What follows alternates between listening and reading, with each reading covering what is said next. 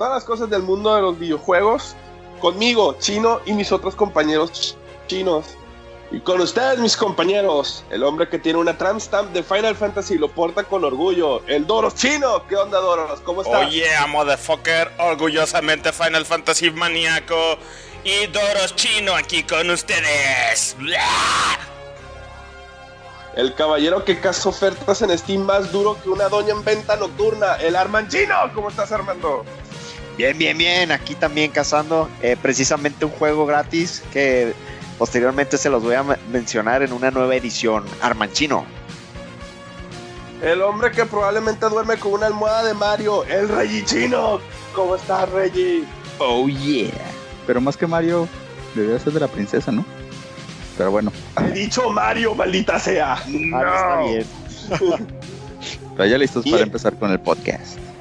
Y yo, el hombre que estaba en las listas de hombre más sexy del mundo si todos los demás hombres estuvieran muertos. ¡El chico!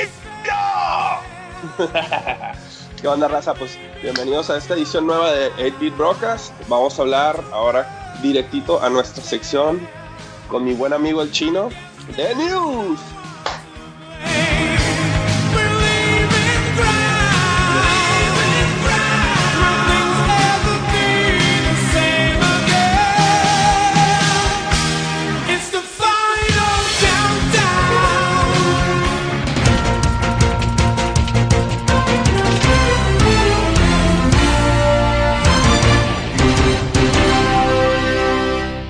Oficialmente Nintendo cierra producción del mini NES, haciendo que los precios se disparen en eBay por encima de 200 dólares. El precio de la consola era de 60 dólares. Gracias Nintendo. Aquí en 8-Bit Brokers nos encanta ser sorprendidos con tus pendejadas. 2. Eurogamer reporta que a finales del año se anunciaría de manera oficial el mini Super NES. Los hobbies. La nostalgia sigue dura por todos lados. Netflix anuncia oficialmente una serie animada de Carmen Sandiego la ladrona de videojuegos de aventura didácticos de los mediados de los ochentas. Para que aprendan algo de balear. Star Wars Battlefront 2 oficialmente anunciado, no tendrá Season Pass, contará con campaña single player a diferencia del 1 y tendrá personajes desde el episodio 1 hasta el episodio 8. Así con esto, todas las copias del 1 junto con los FIFAs aparecerán en los mercados libres más cercanos. En preparación para el remaster de StarCraft que saldrá en verano, Blizzard anunció que puedes descargar el juego original y su expansión totalmente gratis para PC y Mac. Eso es el compa, no chingadera. Nintendo. Comité Olímpico Asiático anuncia que por primera vez los esports serán un evento oficial de los Asian Games 2022 y se otorgarán medallas como cualquier otro deporte. Because Asians.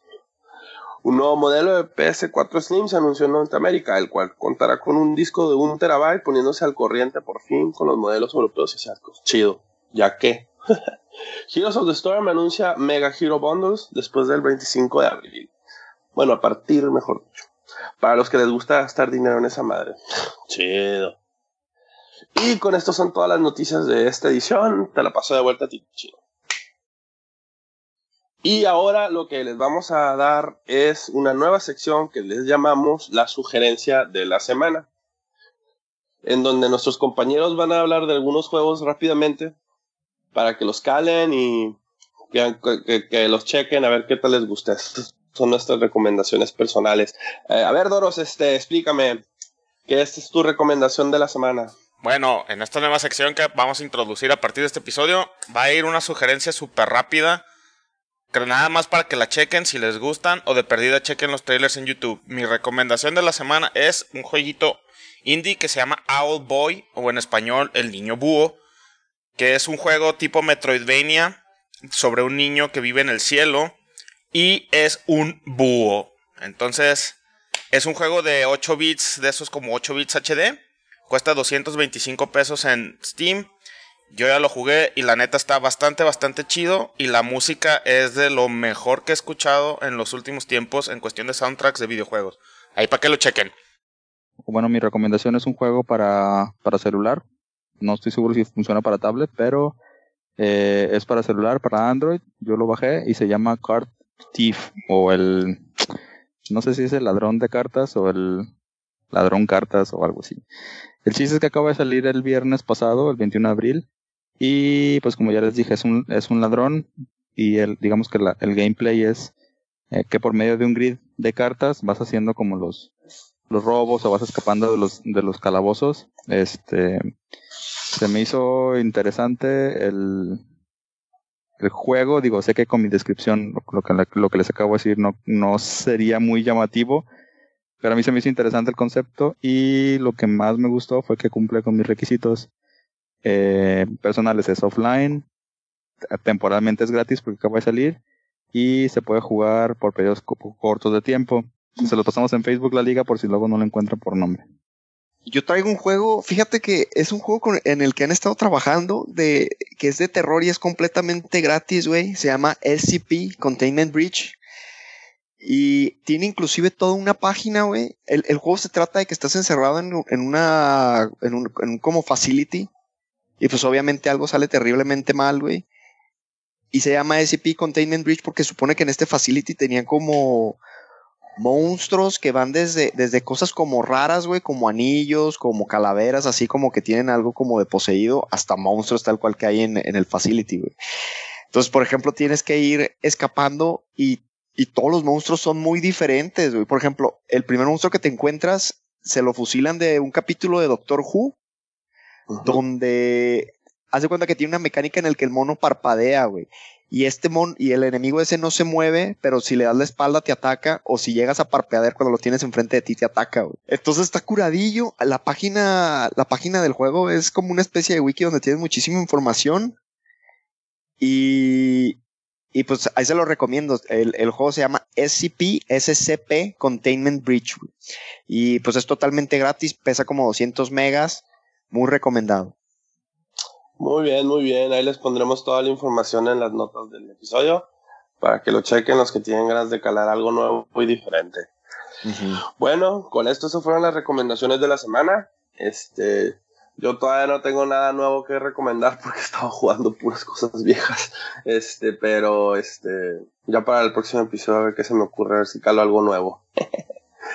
bueno, con esto ya pasamos a nuestra primera sección, donde hablaremos de los juegos de licencia, estos jueguitos que este, compañías o, eh, propiedades intelectuales que no tienen nada que ver con videojuegos, pero ponen sus propiedades intelectuales para que las conviertan en videojuegos. En un momento hablamos con eso en nuestra edición de 8 Chino Brocas.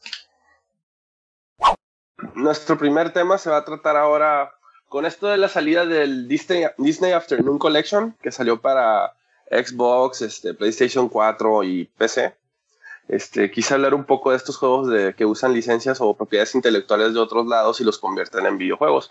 En este caso, pues, como les dije, el del Disney Afternoon, que usó este, Pato Aventuras, el Pato Darwin, Tailspin, no me acuerdo cómo se llama Tailspin en español, y este, Chip el, la caricatura, no el, el negocio de strippers.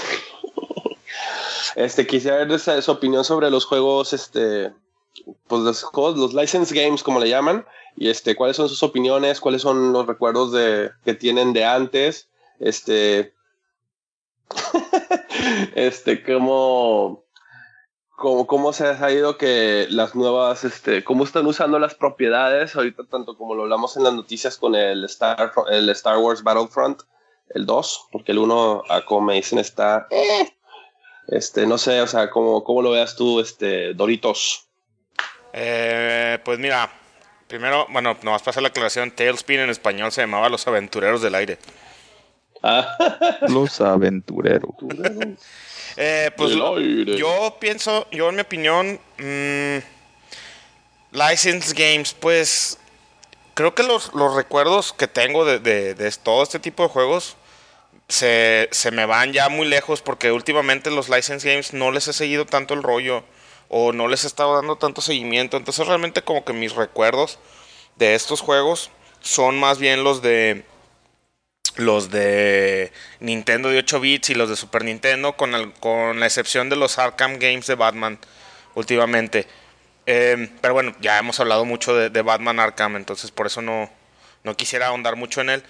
Pero a mí personalmente, pues sí, la verdad sí, sí, son, sí son juegos que tengo que recuerdo con mucho cariño y ahora precisamente con, con esta nueva ola de nostalgia que es este viene en todo, o sea, en películas, en libros, en caricaturas que están reviviendo, eh, como el caso de Pato Aventuras que lo van a revivir ya este año, lo de Carmen Sandiego que mencionaste en las noticias.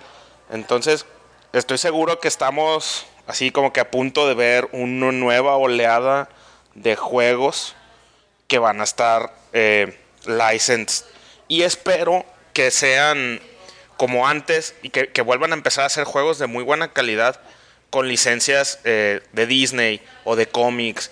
Porque la verdad es que últimamente los juegos así con licencias se han básicamente reducido a los de Lego. Porque, o sea, tienen la, tienen la licencia de juegos de Lego, que a su vez tienen licencia de otras propiedades como Batman, como Star Wars, como Avengers, como lo que quieras. O sea, hay juegos Harry Potter. hay juegos de Lego de todo y todos se juegan exactamente igual. Realmente la fórmula no la han reinventado desde, desde la época del PlayStation 2 con el de Star Wars 1. Entonces, yo esperaría que, que este nuevo oleada de nostalgia, insisto, eh, se traduzca en videojuegos de muy buena calidad. Porque, en, por ejemplo, así rápidamente se me viene a la mente el de Aladdin de Super Nintendo. O sea, ya, también ya, ya hablamos de él en, en algún episodio. Eh, pero toda esa, esa gama de juegos de Disney que salieron en mediados de los 90 o bueno, como desde finales de los 80 hasta mediados de los 90, casi todos eran muy buenos. Y ahorita pues la verdad es que ya no, o sea, como que se perdió eso. Y bueno, y bueno no sé, no sé para dónde va a llegar la industria, pues. Fíjate que, curiosamente, pues la mayoría de los que mencionaste los hizo Capcom. esa, esa, oleadita de juegos de, de, Disney, de Capcom, estuvo muy buena. Este, pues como ya hemos dicho, el Aladino, las dos versiones, el de Genesis y el de Super. Este, de hecho, en, la, en el Afternoon Collection, obviamente porque mantenían que mantener el hecho de que son los juegos de la, de la época de las caricaturas de la tarde, no metieron otros juegos de Disney que era el de la Sirenita o el de Aventuras en el Magic Kingdom, que también está, está curadón. Pero este, sí, este, me ha estado agradando. Este, bueno, ese paquetito ahorita, más que nada, me agradó mucho por, por la calidad de los juegos. El Tailspin es el que está medio. Ah", pero, pero digo, 5 de, de 6 juegos para el precio que está, está chido. Y este. Y, y, yo digo que mucho. Hubo un momento, no sé, creo que fue la generación pasada, o sea, salvo con sus excepciones como, como los Arkhams que habíamos dicho, que estaban sacando juegos de cualquier estupidez, así de que cuando se vuelven locos, ¿no? Que hay juegos de Dora la Exploradora, había juegos de CSI, este, de, que, de, cada, de cada propiedad que te quedas, ¿cómo es posible que hagan un juego? De, no lo pasó mucho con el Wii. Sí, el, el, Wii se hizo famosísimo por eso. Que tenía demasiado shovelware Así de que ibas a la tienda y a 10 pesos casi el juego de las Kardashians y te apendejabas. sí, pues por eso, te digo que, Perdón, Red, te interrumpí. No, digo que hasta el juego del chavo salió ahí en, el Wii. Sí, ajá. Sí, yo, yo, también ya, ya, ya, lo había mencionado, eso del chavo, ¿no? O sea, como que agarraron y pesa lo loco. Pero fíjate que por eso te digo, Chino, que espero que estemos así como, como está como que renaciendo, por ejemplo, el, el platforming eh, se me hace que ese es la, el tipo de juego que mejor queda con, con licencias de caricaturas o de, o de cómics. Porque, no sé, como que es más fácil hacer un jueguito así 2D, sin mucho, sin reinventar el hilo negro, pues, pero que sea muy bueno y que sea muy divertido. Ahora, aquí, ahorita, ahorita mientras estabas, estabas platicando, me acabo de acordar que va a salir, si no me equivoco, a finales de este año, un juego que va a usar la licencia de, bueno, no propiamente la licencia, porque según yo también ya está en dominio público, pero a final de cuentas va a estar basado en un libro y es el de, el de la llamada de, de Cthulhu, güey. Eh, ah, no, sé si, lo mm. han, si lo han seguido, no sé si lo han visto, se les recomiendo mucho que vean el, el trailer. Es de Play 4, si, a ver si alguien me, me ayuda rápido a buscar si también va a salir en otra consola. Así se llama, The Call of Tulu Video Game, búsquenlo como, como Play 4. Ese va a ser. Va a ser como survival horror. Y se ve que está muy bien hecho. Pero vaya. Sería como que la excepción, ¿no? Así como Arkham fue la excepción de que también. Porque también cuando, cuando Arkham salió. La licencia de Batman ya estaba así como que quemadona. Pues porque no habían salido juegos muy buenos de Batman. Entonces. Quiero pensar que este de, de, de, Cthulhu va a ser como que la excepción o la que el juego que, que, reviva pues las, las, buenas el buen uso de licencias para hacer videojuegos. Se, también, otro, también, otro juego más reciente. Perdón, más rapidillo, también es para Xbox One y Microsoft Windows. Ah, ok. Ah, de Call of Cthulhu. Sí, de, hecho, este, yo creo que les vamos a poner ahí el trailer en, nuestra página de Facebook y en Twitter para que, para que lo chequen los escuchas, porque de veras, yo, yo lo chequé, lo, anunciaron en un E3, pero lo anunciaron, no recuerdo si en el pasado o en el antepasado, pero sin mucho argüende ni nada. Sin embargo, pues la verdad es que se ve bastante, bastante bien. Entonces ahí, por ahí voy a poner mi notita que no se me olvide postearlo en el, en el Facebook oficial y en el Twitter. Va. Sí, lo que yo les iba a decir es que también otra, otra, mm, digamos, otra licencia un poco más reciente, incluso ya hasta premiada, que a mí honestamente no me gusta tanto, pero también está ahí el, el de la fórmula esta que tienen los de Telltale con... Con, con todo. Con Walking Dead. Entonces... Y no únicamente con Walking Dead, porque ya ves que también agarraron Game of Thrones, ya agarraron Batman, ya agarraron el cómic de, de Wolf Among Us, entonces... Y ahorita acaban de, sacar, Guardians. acaban de sacar ahorita, con eso de que ya va a salir la película, este, la de Guardians of the Galaxy, y, le dieron buenas calificaciones hasta eso al juego. Este, ahí está en GOG, está como a está 14, 15 dólares en GOG. Barato. Y Doros, tú jugaste el de Game of Thrones, ¿no? En el primer capítulo. Yo jugué, que está bueno solamente jugué el primer episodio del de, de, Telltale de Game of Thrones. Y sí, sí está, sí tiene mucho el feeling de la, de la serie. No, no ¿El de Volver al Futuro lo jugaste? El de Volver al Futuro lo jugué completo y está muy padre. Muy, muy, muy padre. Es como. Mm, sería. La tercera película, como entre comillas, como la, cuarta, película. Ajá. Pero volviendo a la, a la, pregunta que me hizo Armando, el de Game of Thrones, la única razón por la cual no me animé a comprarlo, todo, todos los cinco episodios, fue porque el engine que usa Telltale, la verdad, como que sí te saca del, del feeling. O sea, es Game of Thrones y los personajes se parecen. Por ejemplo, en el episodio 1 sale este. El, el, ay, el Ramsey Bolton. Y lo, lo, ves al, modelo del mono y sí se parece, pero pues al mismo tiempo es el engine de Telltale y como que te saca de la inmersión. Y no, no. Fue nada más por eso. Que es como. Que no lo seguí como medio cel shading, ¿no? Ajá, fue, fue, esa fue la única razón por la cual no, no lo seguí jugando. Pero Ah. El, por lo menos el primer episodio sí tiene así como que el shock value de la serie. O sea, que de repente pues te cambian todo, te dan el plot twist que no ves venir por absolutamente ningún lado. Y, te quedas así como que, ay, güey, ¿qué pasó? Y tengo entendido que es muy bueno el, o sea, la serie completa, aunque yo personalmente, la verdad, no me veo jugándolo. Preferiría jugar el de, el de Batman, por ejemplo, que tampoco he tenido chance de jugar. Yo tengo aquí un, un par de juegos, güey, que ya son viejitos y de que ahorita los agarran bien baratos. Uno es de, de, un, de un IP que me gusta mucho, que es Vampire the Masquerade, güey. Es Vampire the Masquerade Redemption, que ese recibió más, más o menos reviews malillos. Y uno que sí es como de culto y no lo he podido jugar, güey. Uno que se llama Bloodlines de Vampire the Masquerade. Eh, es el, el IP de, de este de, de Vampire, que se trata de de que son los fines del mundo y de que es la, la treceava generación de vampiros y de que ya se va a levantar Kane y va a matar a todo el mundo, ¿no? Entonces, ese lore pues siempre me llamó mucho la atención, ahí por si lo quieren checar. Y el otro es de un escritor de terror que se llama Cliff Barker, también ya, es muy viejo el juego que se llama Undying. Este me acuerdo que fue uno de los, de los primeros juegos que jugué de terror para la computadora, se lo recomiendo mucho también y si no me equivoco también está en Steam. Muy bien. ¿Sabes, ¿Sabes quién? O sea, ahorita regresando me, acordé también este que Capcom, este, ya es que pues, estábamos hablando de Disney, pero y siguiendo en el rollo de Disney, este ahora, ahora que él pues sacó los juegos de Marvel, todos los de Marvel de peleas, fue, eso fue, ese me hizo un muy buen uso de la, de la licencia. Este, y ya después, pues lo que, lo que vino haciendo eh, eh, hablando también de los juegos de pelea, lo que hizo NetherRealm Studios con, con, ¿cómo se llama? Con Injustice, el juego de DC, este, que le dieron ah, sí. Le dieron una historia bien original y aparte este, que, que tiene su propio cómic y tiene un montón de seguidores y aparte el estilo, el estilo de la narrativa del juego de Mortal Kombat de la, del 9, que tiene, que si no han jugado los Mortal Kombat, el más reciente o los últimos dos, Este, son de los juegos de pelea que tienen un modo historia muy padre, o sea, que, que sí vale la pena jugarlo, no, no, no más así como que mata a todos hasta que llegues al, jefe final. ¿Sabes? Este, Chino, eh, a ver. También ahorita, como que no sé por qué, fíjate, pensé que antes de, grabar el episodio pensé que iba a, a batallar con esto de, los juegos con licencia, pero ahorita se me están así como que viniendo flashbacks de, juegos buenos.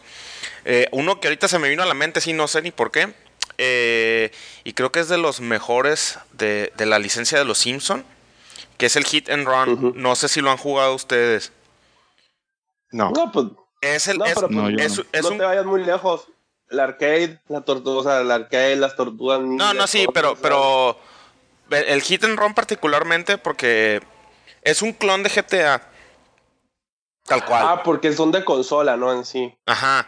Eh, es un clon de GTA, el, el, de Hit and Run, pero, pero igual, de todo el eh, cerro de juegos malos de los Simpsons que hay, con, sus con sus contadas excepciones, este sí está divertido. Y me acuerdo que, digo, pues ya estaba grande cuando, cuando, cuando había salido el juego, ya estaba en la prepa, si no, si no me equivoco. Pero, por ejemplo, se me hacía chistoso que a, a unos sobrinos que tengo, pues sus papás no los dejaban jugar GTA. Y, como que la, la, opción que les dieron fue el de los Simpson. Y así fue como, como, como yo descubrí ese juego. Porque estaban bien emocionados los niños. Porque pues para ellos lo, lo, que ellos querían era jugar así un sandbox donde pudieran hacer lo que fuera.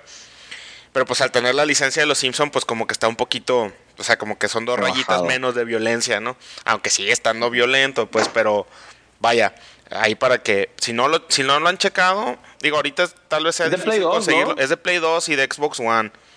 Eh, yo creo que ahorita si lo quisieran jugar a alguien pues tendría que recurrir a, a los emuladores.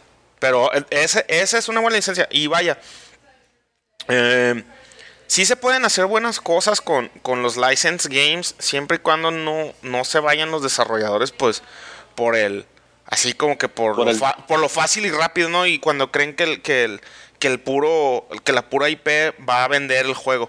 Porque, pues vaya, a ver, pues, ejemplos de juegos malos con licencia, pues hay miles, güey. O sea, como, el Rambo de 8 bits, ¿no? Si quieres, antes de pasar a los juegos buenos, güey, ya ves de que también fue un gran hit lo que fue la, lo que es la saga de Witcher ahorita para juegos de video, ¿no? Tanto así de que mucha gente piensa o no quiere leer las novelas, güey, porque piensan que primero fueron los videojuegos y después sacaron las novelas y es totalmente al revés, güey. Es más, cuando salió... hay, gente que ni siquiera sabe que hay novelas, o sea, gente que no sabe que, que eso se originó en, libros. Sí, y déjame, déjenme les cuento esta triste historia.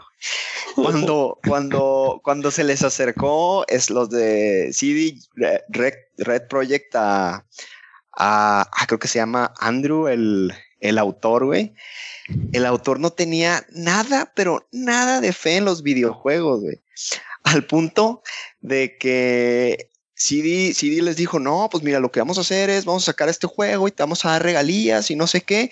Y no quiso el, el autor, que les dijo, no, a mí me vas a dar ahorita un fajo de billetes y, y ya con eso, pues tú ya te, te, doy la licencia. Ya no sé cuáles son los detalles del contrato, pero ahorita, el autor de The Witcher no recibe un solo peso de los videojuegos vendidos de The Witcher, güey, porque cuando quiso hacer el arranque nunca, nunca creyó que iba a tener ese impacto eh, de IP en los videojuegos y hasta cierto punto como que está un poco molesto por este tipo de, confusión, de confusión que existe, güey, que piensan que las novelas son segundo plano y que todo se desarrolló a través del videojuego.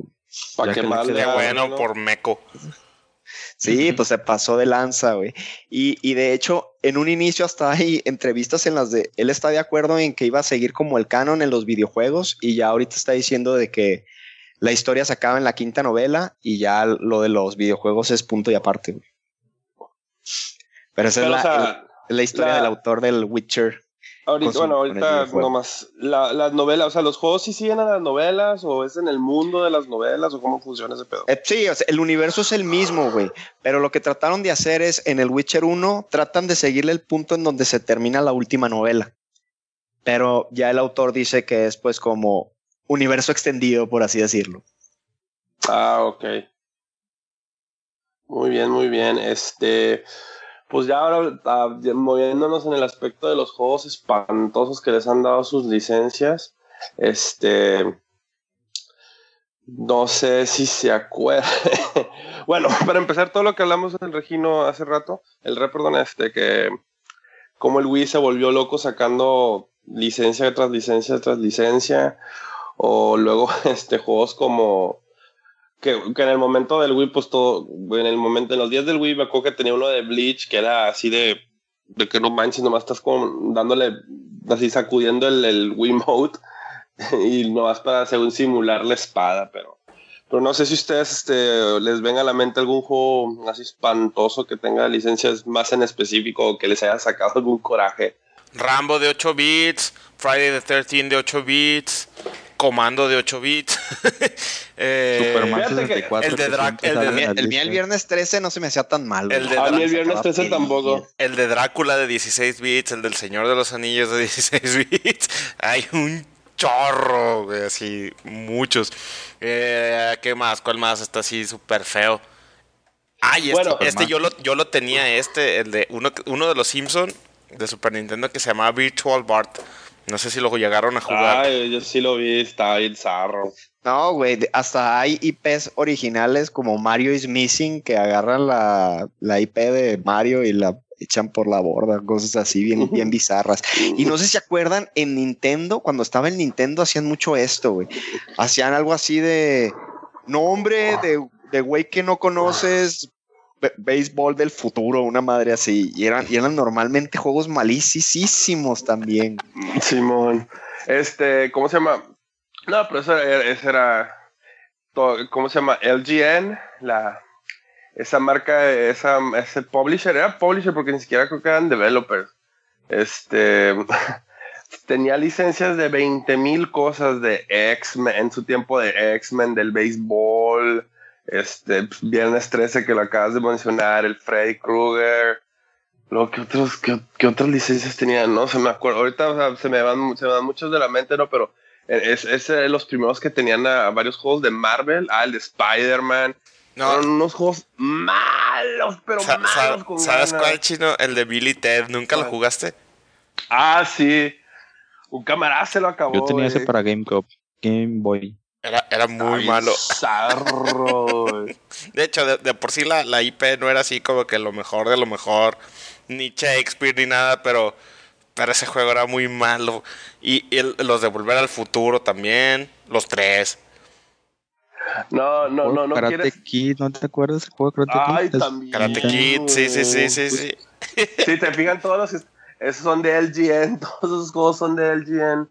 El de, el de, Enter, el de Enter the Matrix, güey, que estaba súper buguito. Ah, yo lo tuve, Yo lo renté para Play 2, ese estaba bien feo. Porque era cuando estaba, era como, como el, el, el companion piece para la segunda película. Simón. Y, y, como que estuvo bien rusheado, ¿ah? Así nomás de para sacarlo antes de la película.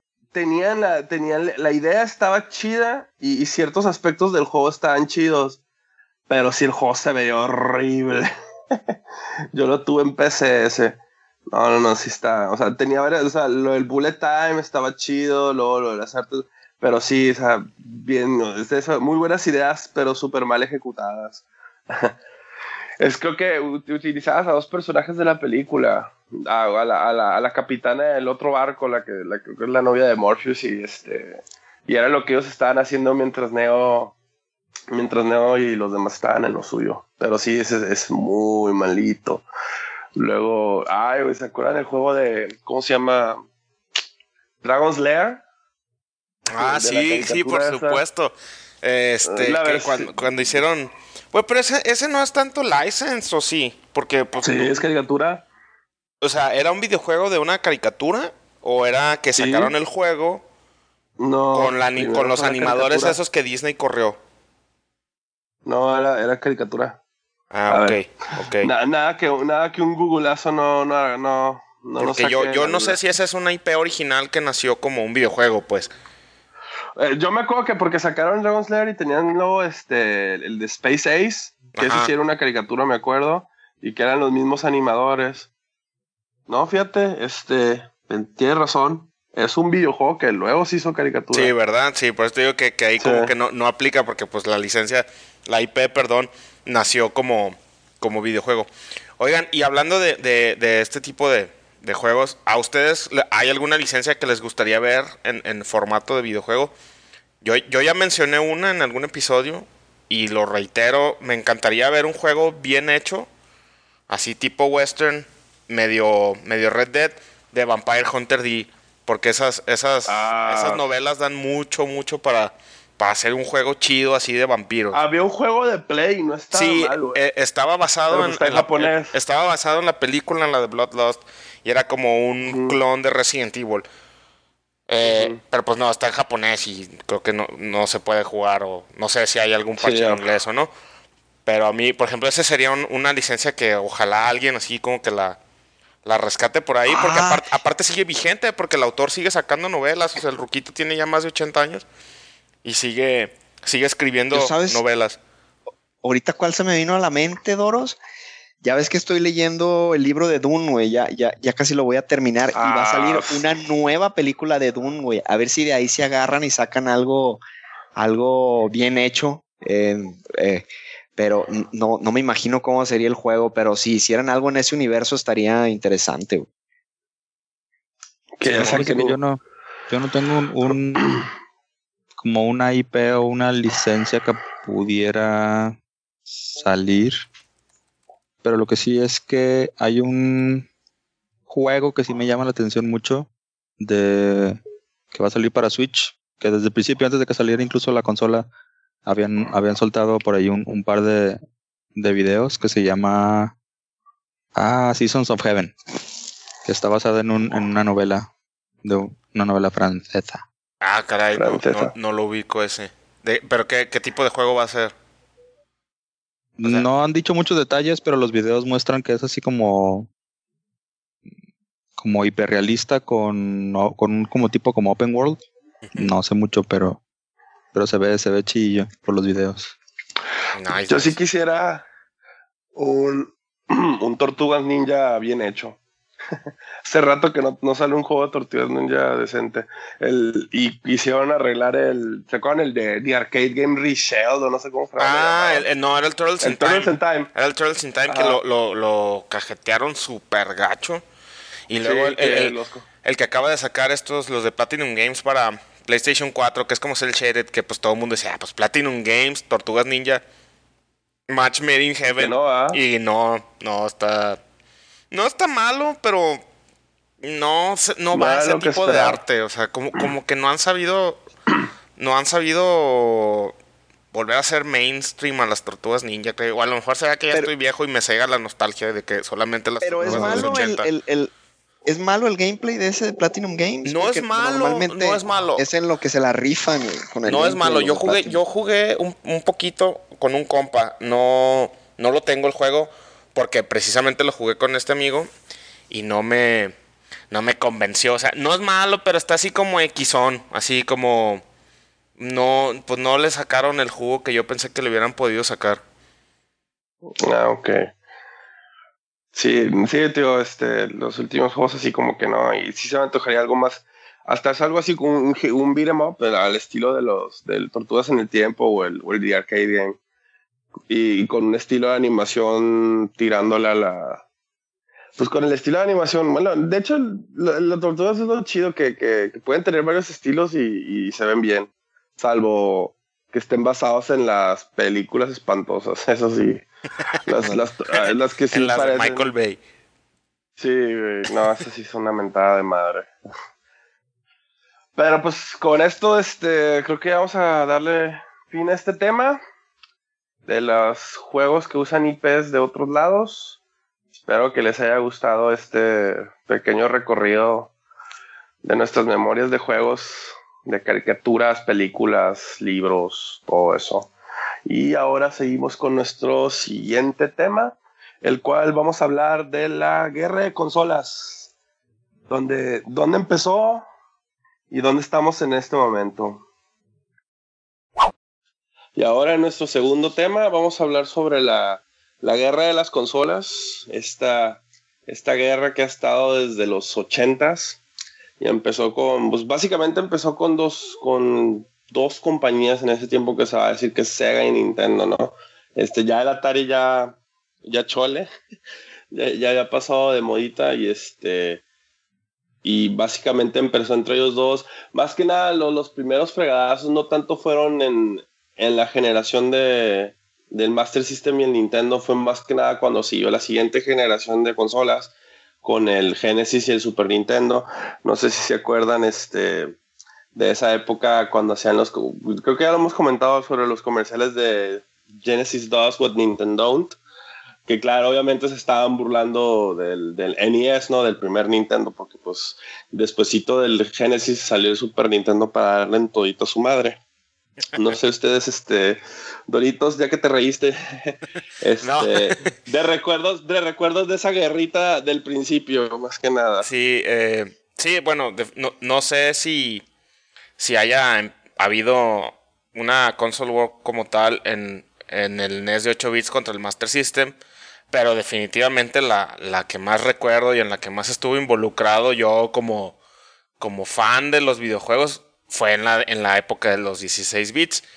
Porque era, yo creo, en esa época cuando se empezó a dar el fenómeno de que el mismo juego salía para ambas consolas. Y sí, yo, yo recuerdo que sí, como yo tenía las dos consolas, yo, yo tenía el, el, Super Nintendo y el, y el Sega Genesis, a veces sí era difícil tomar la decisión entre, entre cuál versión del juego escoger. Eh, y pues si era, si era muy marcada, sí la recuerdo con, con, mucho cariño y, y, así como que en retrospectiva, pues sí era la verdad, era yo súper, súper fanboy de, de Super Nintendo en ese entonces, o sea, no... A pesar de que tenía las dos consolas, siempre, siempre trataba de, de, de ver que la versión de Super Nintendo de X o yo juego era mejor, aunque fuera muy aparente en las raras ocasiones en las que se daba que la versión de Genesis estuviera más chida. Entonces, este, sí fue una... Digo, eso es algo que, que, sí como que me, me, da como alegría recordarla, pues. E, incluso hay un, hay un canal de YouTube que, sí, que sí se llama The Console Wars. Se los recomiendo que lo, que lo chequen. Son dos, son dos, este, son dos, dos compas gringos que a eso se dedican. Agarran, agarran un juego que haya salido para Super Nintendo y para Genesis. Y hacen todo un sketch alrededor de cuál es mejor. Pero son objetivos y lo hacen con mucho humor. Se, se los recomiendo que lo chequen. Yo personalmente, pues creo que. Creo que a la larga ganó el Super Nintendo por mucho en esa generación. No sé ustedes qué, qué opinan. Que se, haga, que se haga la polémica aquí en la mesa de 8-Bit Broadcast. que, que se haga la sangre. No, ahí en esa, en esa, justamente en esa generación, la que tú comentas, es eh, que viene siendo la cuarta. Eh, y hablando de, bueno, aquí yo tengo, yo traigo, hice mi tarea con, con los números, con las ventas de las consolas. Y digamos, si, si basamos el quién ganó qué generación o qué guerra dentro de la misma generación han basado en las ventas, eh, sí, definitivamente en la cuarta generación el Super Nintendo le ganó al Genesis. No por mucho, pero sí le ganó. Por ejemplo, el Super Nintendo vendió 49 millones y el Genesis eh, vendió 31. Y esa fue, digamos que la, la última generación que ganó antes de que retomara con el Wii. Que fue que esa es hasta la séptima generación. Fíjate que a mí esa del Super Nintendo y Genesis igual todavía yo creo que no lo sentí ni siquiera como guerra, porque como el Genesis estaba muy limitado aquí o únicamente lo podía rentar o era difícil de adquirir. Realmente lo, que rifaba aquí o lo que había más en distribución era el Super Nintendo. Yo creo que hasta la siguiente generación de que ya fue eh, la, del, la del PlayStation y la del Nintendo 64 ya se empezó a sentir ahora sí que la competencia. Pero. Sí, ahí supongo, supongo que eh, fue, fue parte de eso porque, como ya lo mencionamos por la, por la publicidad esa, ¿no? Lo de que el Genesis hace lo que el Nintendo no. Y ahí empezó como que esa, esa también, esa como guerra, como de publicidad, esa guerra sucia, como dices tú, pues mayormente en Estados Unidos, aquí casi no. sí, aquí pues, Y luego aquí pues realmente, o sea, era tan fuerte Nintendo, pues que estaba la, hasta la revista La Club Nintendo, ¿no? Y no había ninguna revista dedicada a Sega ni nada por el estilo. Pero existía hobby consola. No, pero también estaba la Game, ¿cómo se llama? Game. O sea, había, No, no, había este Electronic Gaming Monthly. Estaba la, EGM, Club, ¿cómo la no? Club Nintendo. eh, ah, Game Pro. Game Pro. Ah, Game Pro. Eh, Game esa, Pro. esa, la Game Pro. Era esa. Creo, Armando, que sí había una dedicada a Sega Genesis, pero era de esas, de esas que solamente se conseguían en Estados Unidos y pues en ese entonces, bien dices, o sea, era Club Nintendo o, o Club Nintendo. No tenías opción. Sí, más me, me refiero a de las que podíamos adquirir aquí, ¿no? Sin, sin pagar extra. Sí, porque de, de la que recuerdo que también se conseguía en esa época era la de Hobby Consolas, que era española. Y, este, Oye, sin y te- era, era, sin te- era más abierta porque agarraba todas las consolas, pues, no nada más una. Oye, sin tener que ir a la manzana dorada a que te asaltara la, la señora de ahí, güey. Ah, Que era el único lugar donde podías adquirir Era el así único lugar cosas donde medio- podías comprar cosas. Nuevamente, Sí, nuevamente para nuestros escuchas que no son mazatlecos en Mazatlán, solía haber, no, de hecho todavía existe, una Todavía tienda existe. donde vendían cómics, videojuegos y cosas así medio, medio geek y ñoñas que se llamaba La Manzana Dorada, donde podías conseguir CDs de Final Fantasy en 800 pesos. este, La manzana los ah, playeras, playeras de Zelda en, en 600 y cosas así súper No exageradas. oficiales. No oficiales, No, además, es cierto. Obviamente. Sí. Sí, me acuerdo, güey. No, pero Todo te lo vendían Mira, yo, yo creo que, que, súper caro. que todo el, el- el business de las, de las guerras de las consolas, a final de cuentas, sirvieron para darle sabor y para darle así como. Vaya, pues para formarnos como gamers, ¿no? Porque pues estabas chiquito y. era- Es como en el fútbol, pues, o sea, así como que le vas a un equipo, le vas a otro, como que se trasladó a los videojuegos y más pues cuando todavía iban empezando. Bueno, no empezando, sino no eran lo que, ni remotamente lo que son ahorita la industria, ¿no? Entonces yo pienso que si no hubiera sido por, por, por esas console wars, a lo mejor muchos de nosotros no nos hubiéramos eh, metido tanto en el gaming. No sé ustedes cómo la vean. Claro. No, pues este, digo, por lo general, creo que todos, este, salvo excepción como que, que, que compran de la misma marca, este, hemos estado, este, comprando por lo general cuál era la mejor en ese tiempo, ¿no? Este, ya, ya oyéndonos más adelante, como, bueno, la era del 64, pues sí, este, no, creo que el registro, bueno, tú, todos, todos tuvimos Play y el Regino, tú tuviste Play y este 64, ¿verdad? En esa época. Sí. El previo a las, cuando ya, este, cuando Sega realmente ya valió gorro, ya estaba valiendo gorro en la guerra de las consolitas porque el Saturno ni, ni en sus luces salió, bueno, más aquí en México de perdida no, ni en sus luces.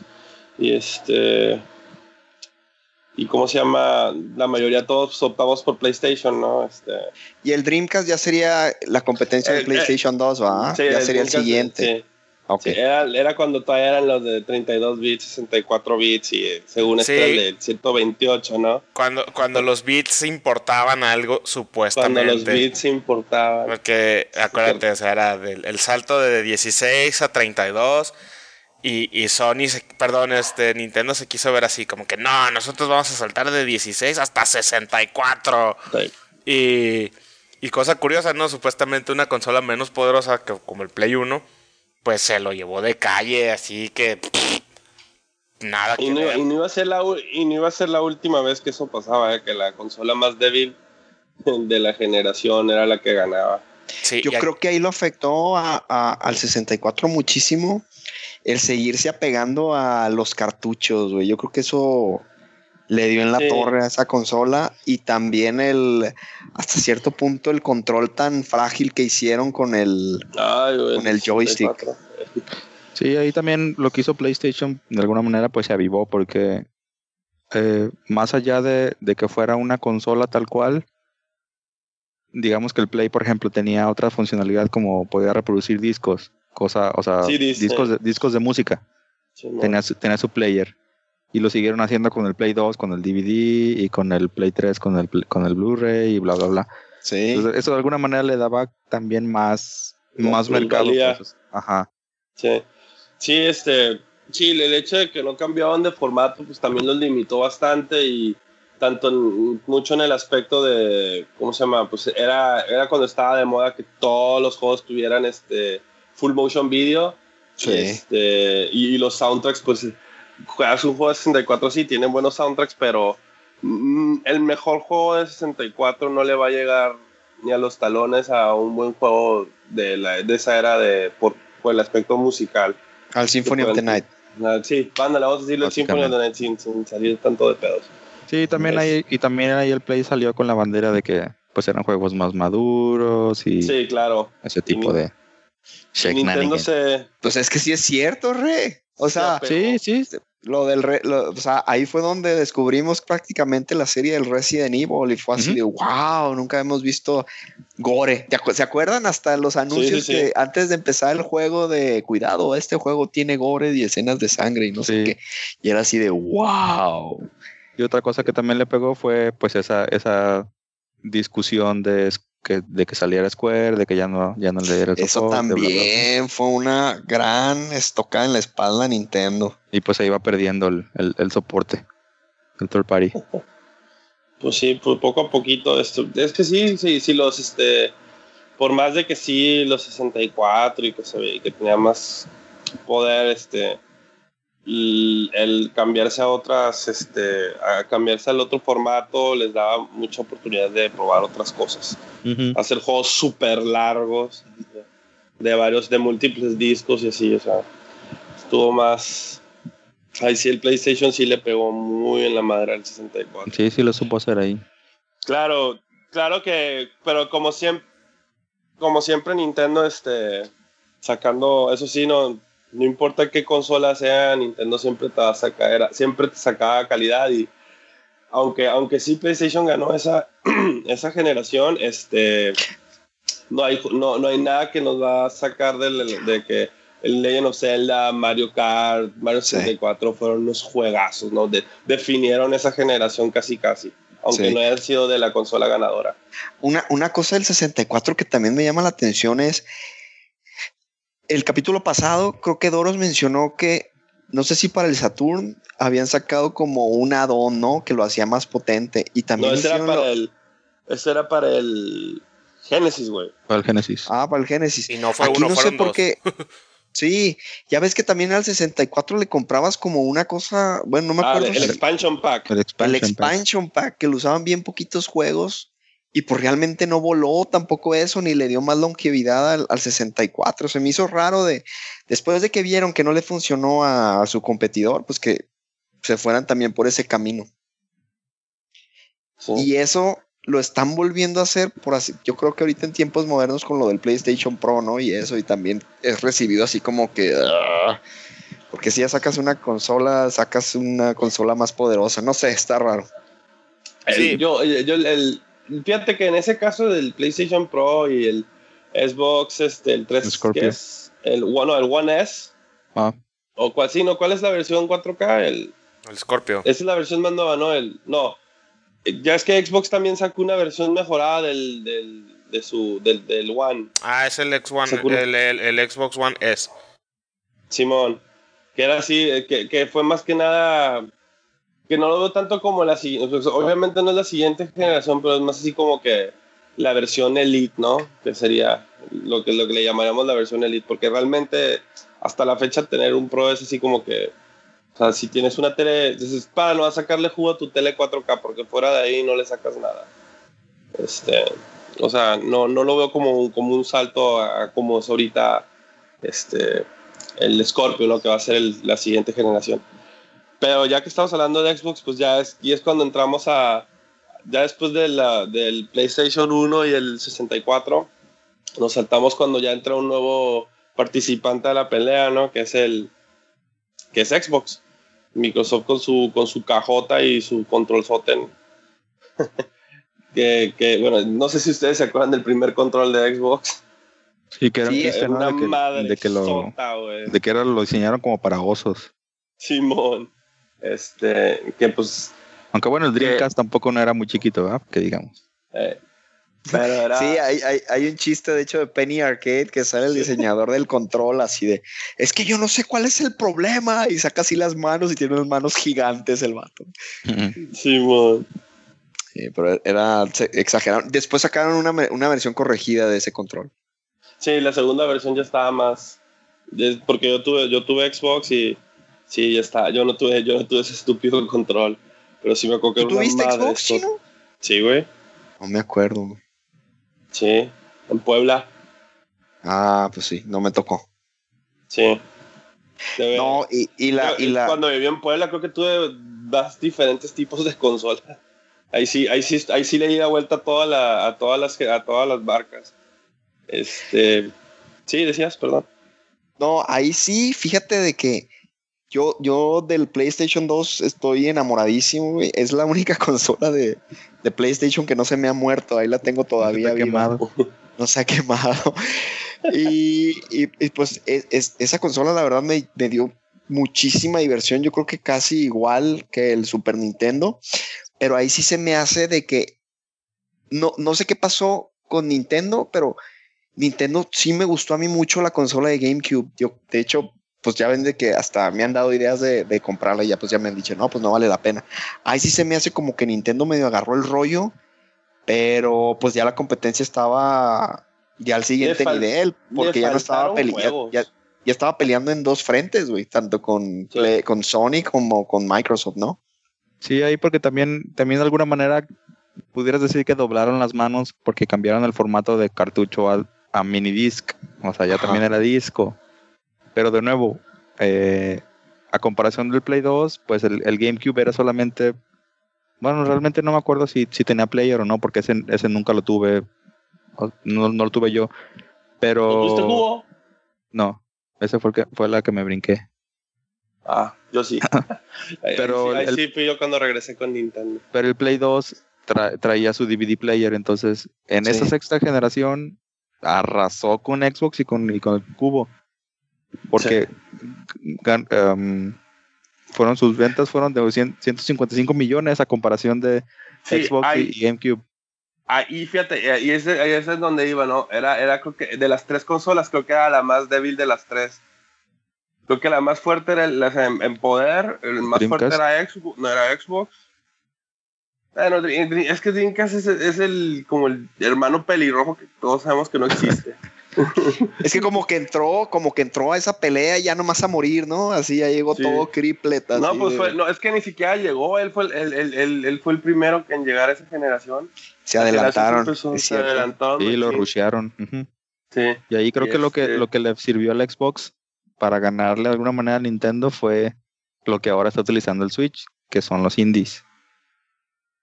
los indies, el hecho de que Halo, eh, Halo tuvo un, tuvo un, tuvo un Eh, le jale, el, Levantó el- mucho. el- el Xbox Live, ah, las primeras, el- el- tenía una mejor estructura en línea, tanto mejor que la del Nintendo, del Cubo y que el PlayStation. Se que el, el Xbox Live era, pues era el servicio, ¿no? Y estaba mucho más avanzado de cualquier cosa que tuviera las otras dos. Pero aún así, este PlayStation, pues en esa, en esa generación sacó juego tras juego, tras cosas. Empezaron franquicias ahí. Este, o sea, era demasiados juegos buenos. Igual, como siempre, el, el- por ejemplo, en el caso del, del Cubo, que fue el que salió perdiendo ahí, esa generación, igual, ¿no? Tuvo muy buen Mario Kart, muy buenos Zeldas, tuvo muchos juegos muy buenos. Pero igual, pues no, es, es, perdón, es, es, es el MAU de Nintendo, ¿no? Te, te amarga la consola, pero tiene dos, tres juegos que, que también ¿no? definieron esa generación. Es que sí, Sí, es de cierto, lo, sí es cierto lo que dices, Chino. Ahorita más o menos viendo varias de las franquicias que siguen ahorita vigentes nacieron ahí en, en esa generación. Un charro. Un char, no, un charro ya fu- fue de Oh. PlayStation 3. Fue Play 3. Ah, Pero por ejemplo, God of God of War, ahí nació. Estamos hablando también de, a ver, es que estoy viendo aquí los Kingdom Hearts, ahí salieron. Devil May Cry. ah. Ico, Devil May Cry, exactamente, güey. Varias, varias salieron ahí muy, muy, muy buenas. Sí. Y pues con esto ya nos saltamos a la. ¿qué sería? ¿La séptima generación? Sí, ¿verdad? Entramos en la séptima, sí. Sí, porque ya estamos. Donde aquí este. El, el Wii fue Dios. Obvio. El Wii, el Wii, este. Su selección de juegos era pésima. O sea, es la peor selección de juegos que cualquier consola. Creo que lo única que le gana creo que es el Wii U. Pero este. Perdón, perdón que me ría, no quiero herir susceptibilidades, pero se me hizo gracioso tu comentario. Este. No, pero pues en ese caso, o sea, fíjate, las tres, salvo. Salvo creo que los primeros años del PlayStation 3, este, que fueron, pues obviamente, un, el precio que está estúpidamente caro el PlayStation. En, no sé, no sé qué tan rápido tú lo compraste, Doros, cuando- porque yo sí me acuerdo que tú de los primeritos que, que supe que lo tenían. El Play 3 lo compré, sí, yo lo compré full price de 600 euros, de dólares, perdón. Lo compré al, al año de que salió. Un año después. Mm, ah, Pues no. ¿no te acuerdas que el PlayStation 3 le hacían mucho la broma de que lo vas a comprar para jugar con el sistema operativo y PlayStation has no games, güey? Que de ahí se lo agarraban mucho de bajada, pero ya después empezaron a salir varios, varios, varios juegos. Sí, el Play- el- el- el- al final de esa generación, el Play 3 ya era la, la consola, la mejor consola de las tres. Pero pues por ventas sí, el, Wii se fue. O sea, el, el gimmick pues del, del- de los controles de movimientos, pues todos se lo quisieron copiar. Este, aquí todos podemos decir que nos volvimos, jugamos 20.000 horas de Wii Sports y puedes tener ese nomás ese juego y no te hartabas, güey. Y, de, y del otro lado, del- de la, del lado de Microsoft, pues le pegó muchísimo lo de la muerte azul, ¿no? Que fue la, Ah, la consola sí. 360 que fallaba y fallaba y te lo reparaban, refurbish y, y nada más no volaba, güey. Fue un mal diseño ahí de Microsoft. Sí, este. Pero Microsoft, o sea, la supo hacer, pero o sea, empezó fuerte, salvo con el hecho de, de la muerte azul. Este, no, no era la muerte azul, era, los Era aros roja. rojos, los aros Sí. rojos, el aro La rojo, muerte el azul es la de, es la de la muerte azul es compu. el del Es la de micro- Windows. es Microsoft, no hay pedo. No, el, era el- Son los- parientes, la azul y la roja. parientes. Era el, lo que se llamaba que The Red Ring of Death. Ándale, así le decía. Este, y como se llama, en, en mí en esa generación obviamente pues Nintendo era su, su gimmick del- con- de los movimientos, que todos nos volvimos locos, a todos nos gustó, era súper divertido jugar el de tenis, el de boliche, o sea, no hay nadie que yo conozca, güey, que haya jugado un Wii que haya dicho, ah, qué zarro está. Pero es imposible, es- esa madre estaba chido. Lo, lo que le dio en la madre al Wii fue su selección de juegos donde ya Nintendo ya estaba en el, de que eran así como que la consola para los niños, ¿no? O sea, Y para los abuelitos. y para los abuelitos.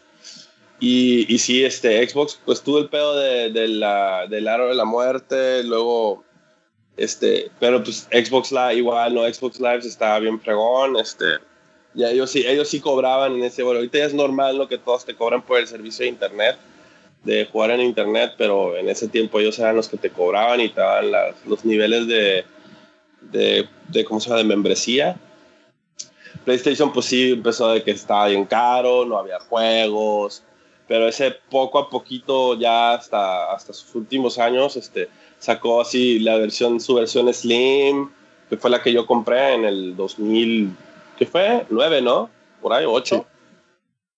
Por, por eso pues, empezó, empezaron a sacar muchos, este, sus, sus, sus, sus juegos de first party empezaron a pegar mucho lo que, lo que pues, Xbox no tenía, no, no tenía juegos de, de primera, de first party decentes, tan fregones como, este, como, como Sony, que pues que tenía Gears of War y Halo, ¿no? Y era lo que yo siempre- Forza. que- ah, y Ah, no, Forza. Forza es el de Play.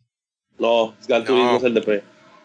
Ah, bueno, no sé. Sí. Uno de carreras. No, pero Uno de esos. definitivamente esa Uno de generación, la, la consola que más fuerte cerró fue, Fue Play. Fue Play. fue Play. Fue el O sea, Wii.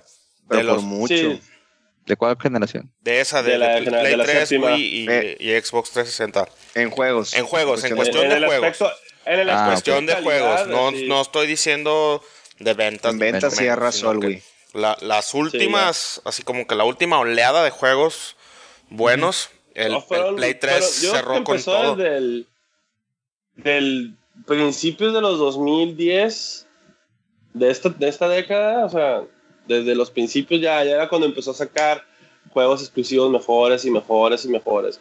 Este, yo creo que como del 2009, del 2009 2010 en adelante fue cuando empezó, luego empezaron a sacar lo que fue PlayStation Plus, donde hasta la fecha era donde hicieron el cálculo, ¿no? De que si comprabas la, la promoción de PlayStation Plus en un año, de, ¿cómo se llama?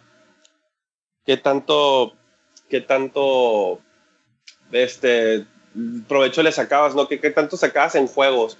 Y creo que era así de que, ¿cuánto por 60 dólares era como 5 mil dólares en juegos al año? Una madre, no, me estoy exagerando, como mil dólares al año de juegos gratis.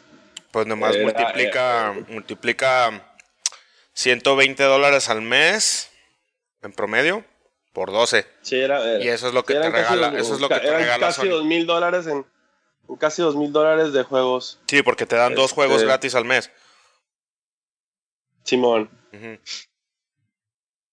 Pero sí, te digo, o sea, esa generación, ahí, pues, como ya venía ocurriendo desde el. Desde el. Play Cabe notar que esa fue la generación donde ya Sega dijo: Me convierto en. En developer. En, en, game developer, donde digo ya. Sí, ya. sale bye. Sí, mira, porque fíjate, eh, estoy viendo en, en, en Wikipedia la, la lista de las consolas, las que más se han vendido. Y fíjate, curiosamente, el número uno está el PlayStation 2, con más de 155 millones de consolas vendidas. En segundo lugar está el PlayStation, el original, el 1, con 102.49 millones. Y en tercer lugar está el Wii, con 101.63 millones. Y cada una de esas tres consolas es la más débil de su generación. Entonces, de poder, en cuestión de poder, gráficas y todo. Entonces, pues no, a lo mejor y todo parece indicar que, que ahora con el Switch va a pasar otra vez lo mismo, ¿no? Que la, la que es menos potente en cuestión de procesamiento, pues es la que va a, a llevarse todo el, todo el pastel al final. Es que está raro, ¿no? Porque ya, o sea, ahorita es, este, ¿dónde pones al Switch, no? ¿Contra quién está compitiendo? Pues es que no hay, porque el Switch está en la, no, en la, en la novena generación es en, la novena, pero pues es más, entra en la octava, ¿no? Porque digo, está a la par, bueno, ni tan a la par. No, porque en la octava está el Wii U. Eso es lo que te digo, pues esa es otra, ¿no? O sea, que el Wii, el, el Wii y el Wii U eran así como que entre uno y el otro, ¿no? Entre, entre el Play 3 y luego entre el Play 4 y así está, estaban muy en medio y ya, o sea, y ahorita con lo que han dicho, pues ya se entiende, ¿no? Así como que, ok, nosotros ya no, ya no pertenecemos. Es como que Nintendo también se quiso como que medio salir de la guerra y, y más ahora con el Switch y ya es, ya es, ya es su propia, su propia cosa, ¿no? Esa es otra, tienes razón, porque ahorita las, las console wars, pues ya más bien es entre PlayStation y Microsoft. Porque tiene razón Re, o sea, o bueno, tienes razón tú también, el Switch como que pues como que es su propia entidad, su propio ente, no tiene realmente un competidor. Está es su propio nicho. Ajá, si acaso, si acaso. Y yéndome así muy. O sea, haciendo un stretch así muy extremo. Lo podrías poner a competir con Steam por la cuestión de los indies. Y al mismo tiempo también yéndome así como que muy, muy, muy, muy al extremo. Con el mobile gaming por la por la naturaleza en sí de la tabletita. Entonces, pues está ahí como que raro. Y sí, definitivamente, pues ahorita las console wars yo, yo sí diría que, que, pues es Sony contra Microsoft, básicamente. Donde, bueno, donde ahorita ya estamos en la, en la, en la generación esta actual, la, octava, donde sí, donde yo ya, yo digo que ya Nintendo, murió el Wii U, que fue el murió el Wii U y ya como que en el Switch dijeron, ¿saben qué? Nosotros vamos a hacer nuestra propia cosa, no vamos a tratar de, de competirles tanto en estilos de juego, o, sea, vamos a hacer nuestras propias cosas muy independiente y, vamos a hacer nuestra propia consolita y ustedes dos mátense en la guerra de las consolas. Que se me hace, se me hace pues bien pussy como lo dijeron, ¿no? Pero es, es más que nada, para, eso es como que fue la excusa para los hardcore, ¿no? Así de que, ok, ya, nos vamos a salir nosotros de esa discusión, no somos Nintendo y Nintendo ya. Nintendo hace Nintendo Stuff. y ya. Y este, y pues sí, esta generación obviamente ganó el PlayStation 4, pero cagado de la risa. Porque el, digo, el Scorpio probablemente ya lo van a anunciar este año en E3. Que, esa es otra, ¿no? Porque este 3 va a estar bien curado por el hecho de que no creo que Sony saque nada. Este, no creo que vaya a sacar una, una consola. Yo creo que si la anuncian va a ser como hasta el año que entra y quién sabe. Y donde Xbox ya dijo, ¿sabes qué? Estamos vendiendo, nos está ganando 2 a 1 el PlayStation y, y pues no, no lo vamos a alcanzar ni a mentadas de madre. ¿Por qué? Porque no tienen la licencia suficiente. No tienen juegos de first party fuera del Gears of War.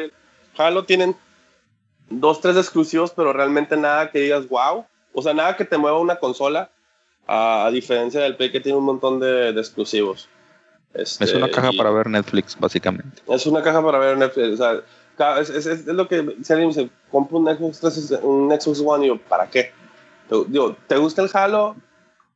Si me dicen sí, pues digo, ah, ok, jálate. Si el Halo es lo tuyo, jálate. Eh, o tal vez por, no sé, la verdad no he calado que, qué tan fregón está el, la, el servicio de Xbox Live, pero no creo que sea una diferencia así muy encabronada como para moverte a otra consola. No, y aparte, cuando, aparte cuando ellos mismos se disparan en el pie con sus comentarios del E3 ah, donde sí, decían que no, que si quieres jugar online mejor juega, o como era si juegas jugar, si quieres, si quieres prestar tus juegos, pues juega, juega un 360 en lugar de un One o no, una cosa sí, así. era una estupidez, sí, que no me acuerdo qué idiotes. Así, sí, dijeron eso. Cuando, cuando, anunciaron que, que, el Xbox One originalmente iba, iba a venir con el seguro para juegos usados. O sea, el, creo que fue el presidente de Xbox el que dijo así en una entrevista así de, no, pues es que si, si tu interés es seguir comprando juegos así del, del bin de juegos baratos en GameStop, pues mejor compra el Xbox 360. Y así de, güey, estás promocionando tu nueva consola y sales con eso, pues y, no. Y, y no, y, y, y, era algo todavía más extremo, ¿no? Decían lo de que si Algo iba a tener offline, que ¿no? estar. Ah, a- tienes tenía- que estar siempre en línea. Siempre la en línea, Siempre y te estaba grabando. que, que si en un que si en un día te detectaba que no estabas en línea, como que se bloqueaba la, la, la consola. Pues Y fue así. el juego, una cosa así, ¿no? Fue un nerd rage tan encabronado que los hicieron cambiar de parecer como y luego al siguiente Sony, día. Sony hizo su agosto Sony- con las troleadas. No, Sí, hombre, güey, pues no. Son- Sony se Yo subió digo, a ese esa, mame. esa parte de la, esa parte de la conferencia estoy seguro que lo hicieron en, en, en un par de horas antes de la, de Sí, la claro. Sí, presentación, güey. El de, Claro miren, sí. nosotros prestamos los juegos, ten, así, güey. O huevo, así, güey, fue un patadón en las pelotas de, de Microsoft, güey, que Pues es que neta que se la hecho. dejaron en, en bandeja de plata, güey. Se pasaron ahí los de Microsoft de, de Gridis, güey. Sí, la neta sí. Y este, lo que se, lo que sí le debo de, de decir que, Xbox se hizo bien en esa consola fue que convirtió el, el, el, el One en compatibilidad. El backwards compatibility se lo, se lo, sí se esforzaron un chingo en, en dárselo. Que, que, que PlayStation aparentemente le vale madre. Eso sí está no- bien.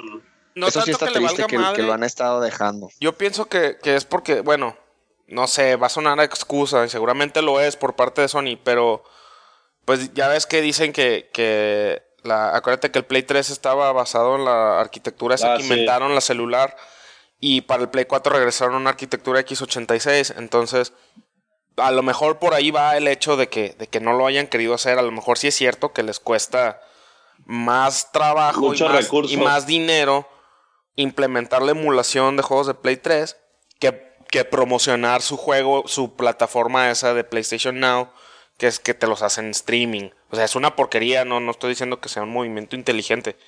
Pero sí, lo- quiero darles el beneficio de la duda de que, de que a lo mejor sí es cierto que está muy cabrón hacerlo en Play, en Play 4. Pero pues de todos modos, pues no, digo, también no es pretexto, ¿no? aunque eh, digo, también PlayStation, aunque ganó esta, esta generación, también tuvo su, su, ¿cómo se llama? Sus pendejadas, ¿no? O, cosas que ahorita ya no nos acordamos porque la neta ya no importan, pues que es el, el PlayStation Now. ese, ese servicio de, de streaming de juegos que realmente yo no sé, o sea, tú, Doros, pues yo no, yo no lo he usado. ¿Tú has usado esa madre o, o lo has calado? sí lo he calado y pues jala bien, o sea, no tiene lag, no, no nada, pero lo calé antes de que fuera, de cuando tenía los precios estúpidos que te cobraban algo así como 40 dólares por rentar un juego dos días. Entonces era así Sí. como que, ok, vas a acabarte un RPG de 80 horas en dos días, pues no, no puedes, güey, es físicamente imposible. ya ahorita ya es, ya es de suscripción tipo Netflix, que de todos modos no vale la pena ni mucho menos. O sea, sí funciona, pero no es una buena opción, la verdad. O sea, porque aparte de los juegos como son en streaming, juegos, juegos que son de Full HD, pues te los, te los baja a 720 o cosas así.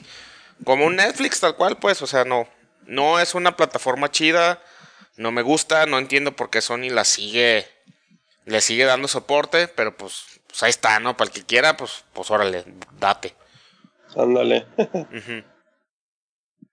Este, pues sí, así es, así es ahorita como nos encontramos y ya luego, este, en un próximo episodio haremos nuestro, este, predicciones y, y qué es lo que vendrá en el E3, que yo pienso que este año va a ser, va a ser muy importante por el hecho de que Microsoft va a anunciar consola nueva y este, Nintendo, ahora sí es donde Nintendo tiene que lucir y tiene que, tiene que hacer lo que yo pienso que va a hacer Sony. o lo que debería hacer Sony. Este, hablar de juegos, juegos, juegos, juegos. Fue lo que Sony hizo el, año pasado y fue los que se llevaban el E3 porque si hablas de puros juegos y todo el mundo los mantienes felices.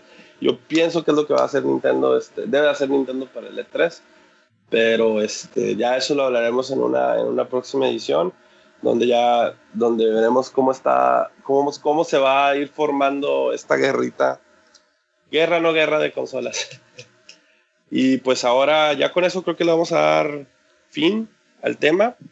Y ahora, ¿cómo se llama? Pasaremos a nuestro ya muy clásico top 3. Esto es el Super Top 3 de 8-Bit. Mejores juegos spin-off. Y ahora para nuestro último tema en este 8-Bit Chino Broadcast el programa donde hablamos de todos los videojuegos chinos, para los chinos, bien chinos. Hablaremos de nuestros top 3 de juegos spin-offs. Son estos juegos que surgieron de a partir de otro videojuego. Este puede ser de tus RPGs, de aventuras, de lo que quieras, pero salió un juego diferente basado en ese universo. Este, Doros, a ver, cuéntame. Yo aquí, yo aquí, antes de empezar, digo que voy a pisar un callillo de alguien, o vamos a estar iguales con alguien. yo también como disclaimer, aprovechando, el, aprovechando el espacio, mm, voy a hacer como, bueno, no sé si es trampa o no, pero en lugar de hablar de un juego en específico, quizá voy a hablar, no quizá, voy a hablar de como de series. Ajá, ah, una serie de juegos. Como serie spin-off. Está bien. Ajá. Te la pasamos. Eh, ok. Em, Ajá. Yo soy el primero, ¿verdad? Bueno. Así es. Seguramente. Creo te Dejé primero, te dejé primero por lo mismo de que así ya no te voy a bloquear tus pics. Muy bien, este... Muy bien. Pero estoy, seguro que con, mi primer pick voy a voy a pisar alguno que otro callito. Espero que no.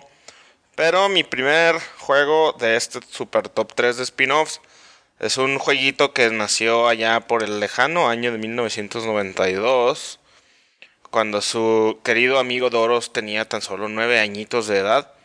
Y es un juego que es conocido por todos. Es un juego de Nintendo que salió de un platformer y lo convirtieron en un juego de carreras y es el Super Mario Kart de Super Nintendo de 16 bits. Eh, oh, oh, oh, por, eso, por eso dije que seguramente les iba a pisar los callos a todos. No, es mi número 3. A mí no, pero. ¿Es tu número 3, chino? No, puede ser. Simón. No eh, puede ser, güey. No puede ser, güey. Digan, te ponen de acuerdo ya, güey. Sí, güey. Sí, ya. Chilo, hay que decirles nuestro secreto, güey. Hay que decirles la verdad. Cuando bajamos al calabozo a darle cabezas de pescado a Landín, ahí, nos, ahí hacemos las listas, güey. No puede ser.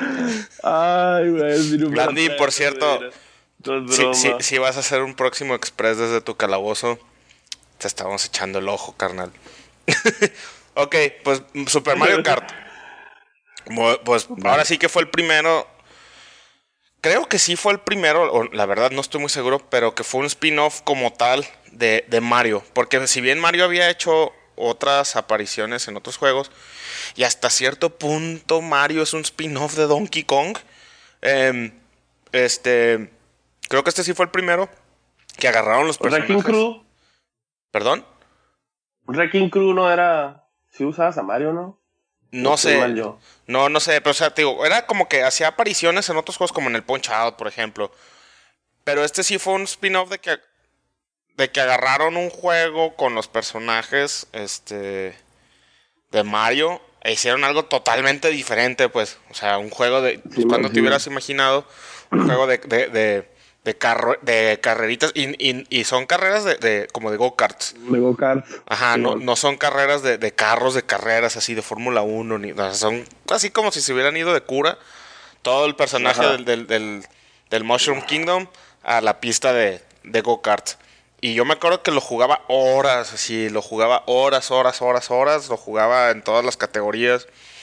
Y sí, sí recuerdo eh, pues la emoción que me dio cuando por primera vez pude ganar la, todas las, las copas en, en, ¿qué era? 150 cc, la categoría más alta, ¿no? Eh, sí. Sí, Sí, era lo más 150 cc. Y me sabía todos los Sí, sí, sí. atajos de todas las pistas y, y era un juego que, que, vaya, pasaba horas, horas pegado frente a la tele. No, y además, güey, lo que tiene mucho mérito ese juego es de que podrían haber hecho un simple money grab, así un juego bien X de carreras. Y le echaron muchísima cajeta al, al hecho de que, pues ya en qué Mario Kart van, como en el. En el 8. ¿En Ocho. cuál van, Re? En el El 8, ocho, no manches. Y, Y cada uno ha ido innovando, ¿no? O sea, todos han sido buenos. Unos, obviamente, unos más buenos que otros. Perdón, mejores. Creo que más buenos es un pleonasmo. unos mejores que otros. Pero todos han ido innovando sobre la misma formulita. La han Sí. sabido mantener fresca. Eh, a diferencia de otros spin-offs de Mario, como, como el Mario Party, por ejemplo, que ahora sí, pues ya nadie juega Mario Party, la verdad, cuando en su momento eran un boom. Los, los Mario Kart no. Creo que el más, el más débil de, de la serie fue el de GameCube, el que eran como motitos. Sí. Eh, y sin embargo, seguía siendo un muy buen juego, ¿no? Señal de que, Es que de que pues sí, el- sí Nintendo le echa muchos kilos a, a su serie de, de Mario Kart.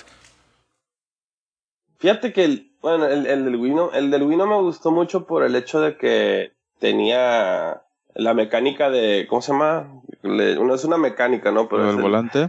No, no, no es, no, lo- a mí me gustaba lo del volante. Pues no te regalé a ti los volantes. Este, Ah, sí.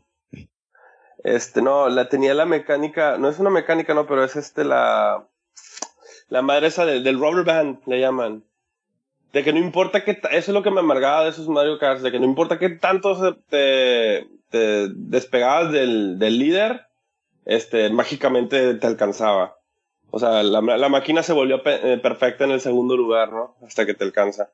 Esos últimos detallitos no me gustaban de los Mario Kart. A mí, bueno, de, de Super sí, sí me acuerdo jugarlo de chiquito y sí, sí me gustó un montón. Este, yo digo, pero así como que la versión de que sí fue así como el ¡pum! fue el de 64. Digo, tanto por lo de que se jugaba de 4, este, la- las pistas ya no eran, no eran planas, o sea, tenían este, montes y los secretos y todo ese rollo. Este, pero sí, este, yo creo que esa fue la, la, de, la versión que a mí más me impactó. Este, obviamente ya lo- los nuevos, pues le- les van agregando dos, tres cosillas, pero nada como, nada, nada fue así, no, el salto de- del de, de Super al de 64 así fue gigantesco. Y hasta el Este, versus, ¿no? Que te permitía Sí. hacer uno de los globitos, güey. Sí, el versus de los globitos, que creo que se lo habían quitado en el anterior.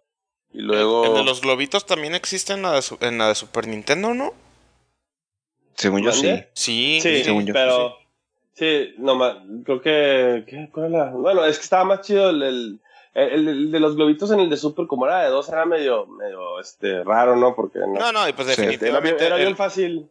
Las capacidades también, ¿no? sí, definitivamente Sí, el sí, brinco de, de- de gráficas del, del Super al 64 y el split screen de 4, pues es. Me queda muy, muy claro que, que es superior en, en la versión de 64. Pero yo escogí la, la de Super Nintendo porque es la que yo más cariño le tengo y es la que más jugué. O sea, también pasé muchas horas jugando Mario Kart 64 con, con amigos, he jugado los Mario Kart portátiles. Eh, vaya, siempre he tenido oportunidad, a pesar de que no siempre tengo las consolas de Nintendo mías, de que yo sea el dueño, siempre he tenido chance de jugar Mario Kart. Creo que el único, el único que no he jugado es el de Wii U. Entonces, ahora que, el buen Re ya tiene su Switch y que espero que se compre la versión, la versión de, de, Switch del Mario Kart 8, pues a lo mejor por ahí voy a tener chance también. Pero ese fue mi super top 3.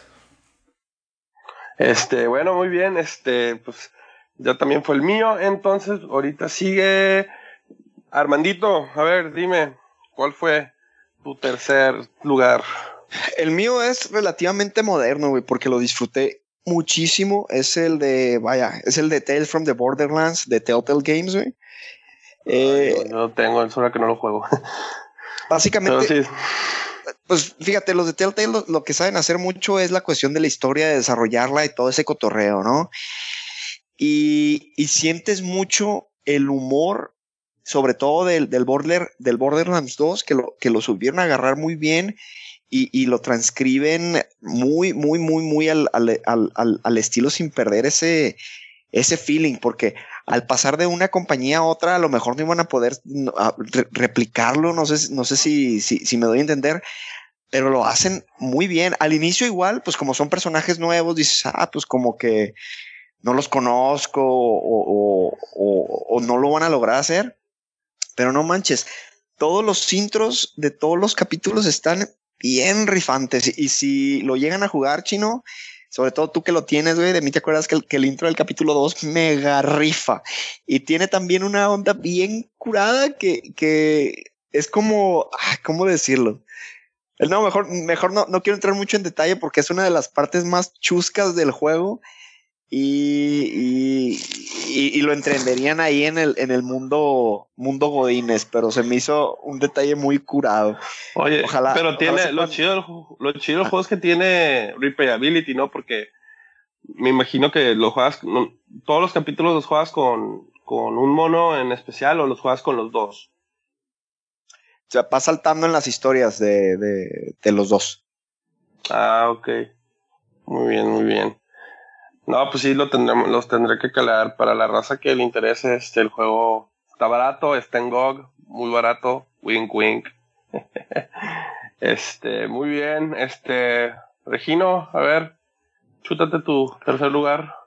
Bueno, como les decía, este, en este caso tomé una serie completa como, como spin-off y ah, para tramposillo. tramposillo para abarcar mucho. Eh, en este caso elegí como mi número 3 la serie de WarioWare, de WarioWare. Esos jueguillos que, que tomaron a, a, de alguna manera Wario y le dieron este sentido como de minijuegos. Y básicamente lo que trata es... Sí, son así, son juegos muy, muy, muy rápidos, muy chuscos. Eh, no sé, por ejemplo, desde recuerdo matar moscas, evitar que se te escurra un moco, por ejemplo, picarte la nariz, o no sé, remakes de juegos así de otras de otras series de Nintendo. Sí, yo, yo me acuerdo, Re, cuando, cuando, cuando compraste el Wii, eh, que estábamos, lo llevaste a mi ah, casa. Y estábamos jugando el, el WarioWare de, de Wii. Me acuerdo que, que se me hizo así un detalle bien chido. Ya ves que pues son los minijuegos que no duran ni 5 segundos, ¿no? Y que te tienes que pasar el Wii Mode al siguiente, al siguiente jugador. Y me acuerdo que a mí me tocó, me pasaste el control y me salió así de que termina el stage de Star Fox y me salió el, el, el, el primer stage del Star Fox de, Super Nintendo con la musiquita de, de Corneria y todo. Y me acuerdo que, que se me hizo así bien, bien chido ese detalle. no sé por qué se me hizo tan original. Y era nomás así como pasar todos los, los por todos los, los anillos esos que, salían. Y eran así como 10 segundos nomás, ¿no? Pero durante esos 10 segundos así como que me teletransporté a la época del Super Nintendo.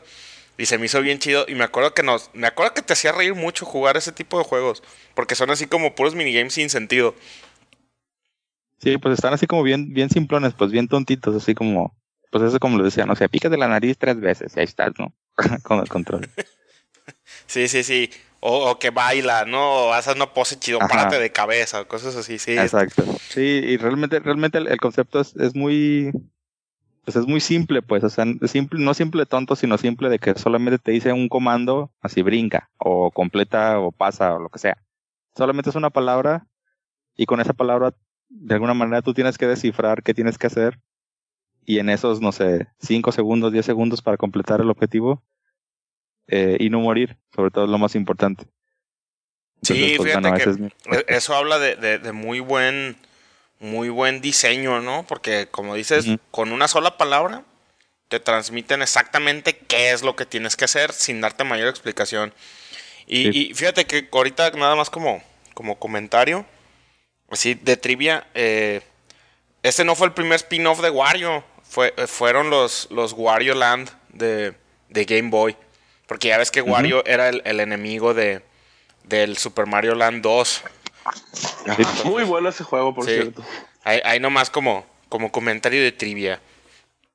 También, también si quieren jugar algo similar al WarioWare, y ahorita que además también es gratis, hay unos jueguillos bien chistosos que se llama Dumb Ways to Die para móvil, por si los quieren calar. También son así minijuegos de 10 segundos donde trates de no morir. Pero es, es- es muy bueno y está curadillo. Está muy bien, muy bien, muy bien. Muy buena elección, Reggie. Este, bueno, regresamos contigo, Doros, a ver si no me copias otra vez. No, Ahora, copia, copia, copia, A copia. Copia, copia. Ah, aquí, fíjate que ah, batallé mucho, mucho, mucho para, para hacer mi lista de spin-offs porque ya he hablado de varios spin-offs, ya he hablado en otros top 3, entonces no quise repetir juegos y tuve así de veras que meterme a... a- de hecho, literalmente saqué las cajas donde tengo todos mis juegos guardados desde el Play 1 hasta ahorita. A ver cuáles juegos tenía de, de, de que fueran spin-offs. Y eh, decidí que en mi número 2 voy a escoger un spin-off de uno de tantos que hay de mi franquicia favorita, que ya se imaginan cuál es. y es el Dissidia Duodecim. No, es el Final Fantasy Dissidia Duodecim de PSP. Ay, güey. No me acordé de los Dissidia. Ajá, estos juegos Ni yo. Eh, pues ya saben, agarraron una especie de, de Street Fighter. Es un juego de pelea de personajes de Final Fantasy de uno contra uno. Con modo historia, revuelta, así super tipo Square Enix. Pero aquí ahora sí que, que- que la historia es lo que pasa a segundo plano en, en estos juegos. Son dos, el Dissidia original y luego el Dissidia Duodecim que es una especie de precuela y al mismo tiempo es remake del 1, por eso escogí, por eso escogí el segundo, porque no solo tiene más personajes, porque el- la primera versión de Dissidia llegaba hasta Final Fantasy eh, 12. Y este juego lo que hace es que agarra un, el héroe principal. lighting, ¿no? Eh, ajá, eh, agarra el héroe, el héroe principal de cada juego y al villano. Entonces, por ejemplo, del, del 4 agarra a, a este, a Cecil y a Golbez. Del 6 agarra a Terra y a Kefka y así se va. Y son peleas de uno contra uno, en así 3D, pero pues super flashy al estilo de, de- de Square Enix. Y el, y el Duodecim, que fue el segundo, le metió un pedacito extra donde agarraron a Lightning, porque pues era cuando estaba Final Fantasy 13, apenas acababa de salir. Y entonces metieron a Lightning y, e hicieron como una medio precuelita donde metieron también a Tifa de Final Fantasy 7 y este, a Cain de Final Fantasy 4. Y le agregaron también una especie de, de, de world map, así como más tradicional de Final Fantasy. Y jugabas así como una mini precuelita de un par de horas.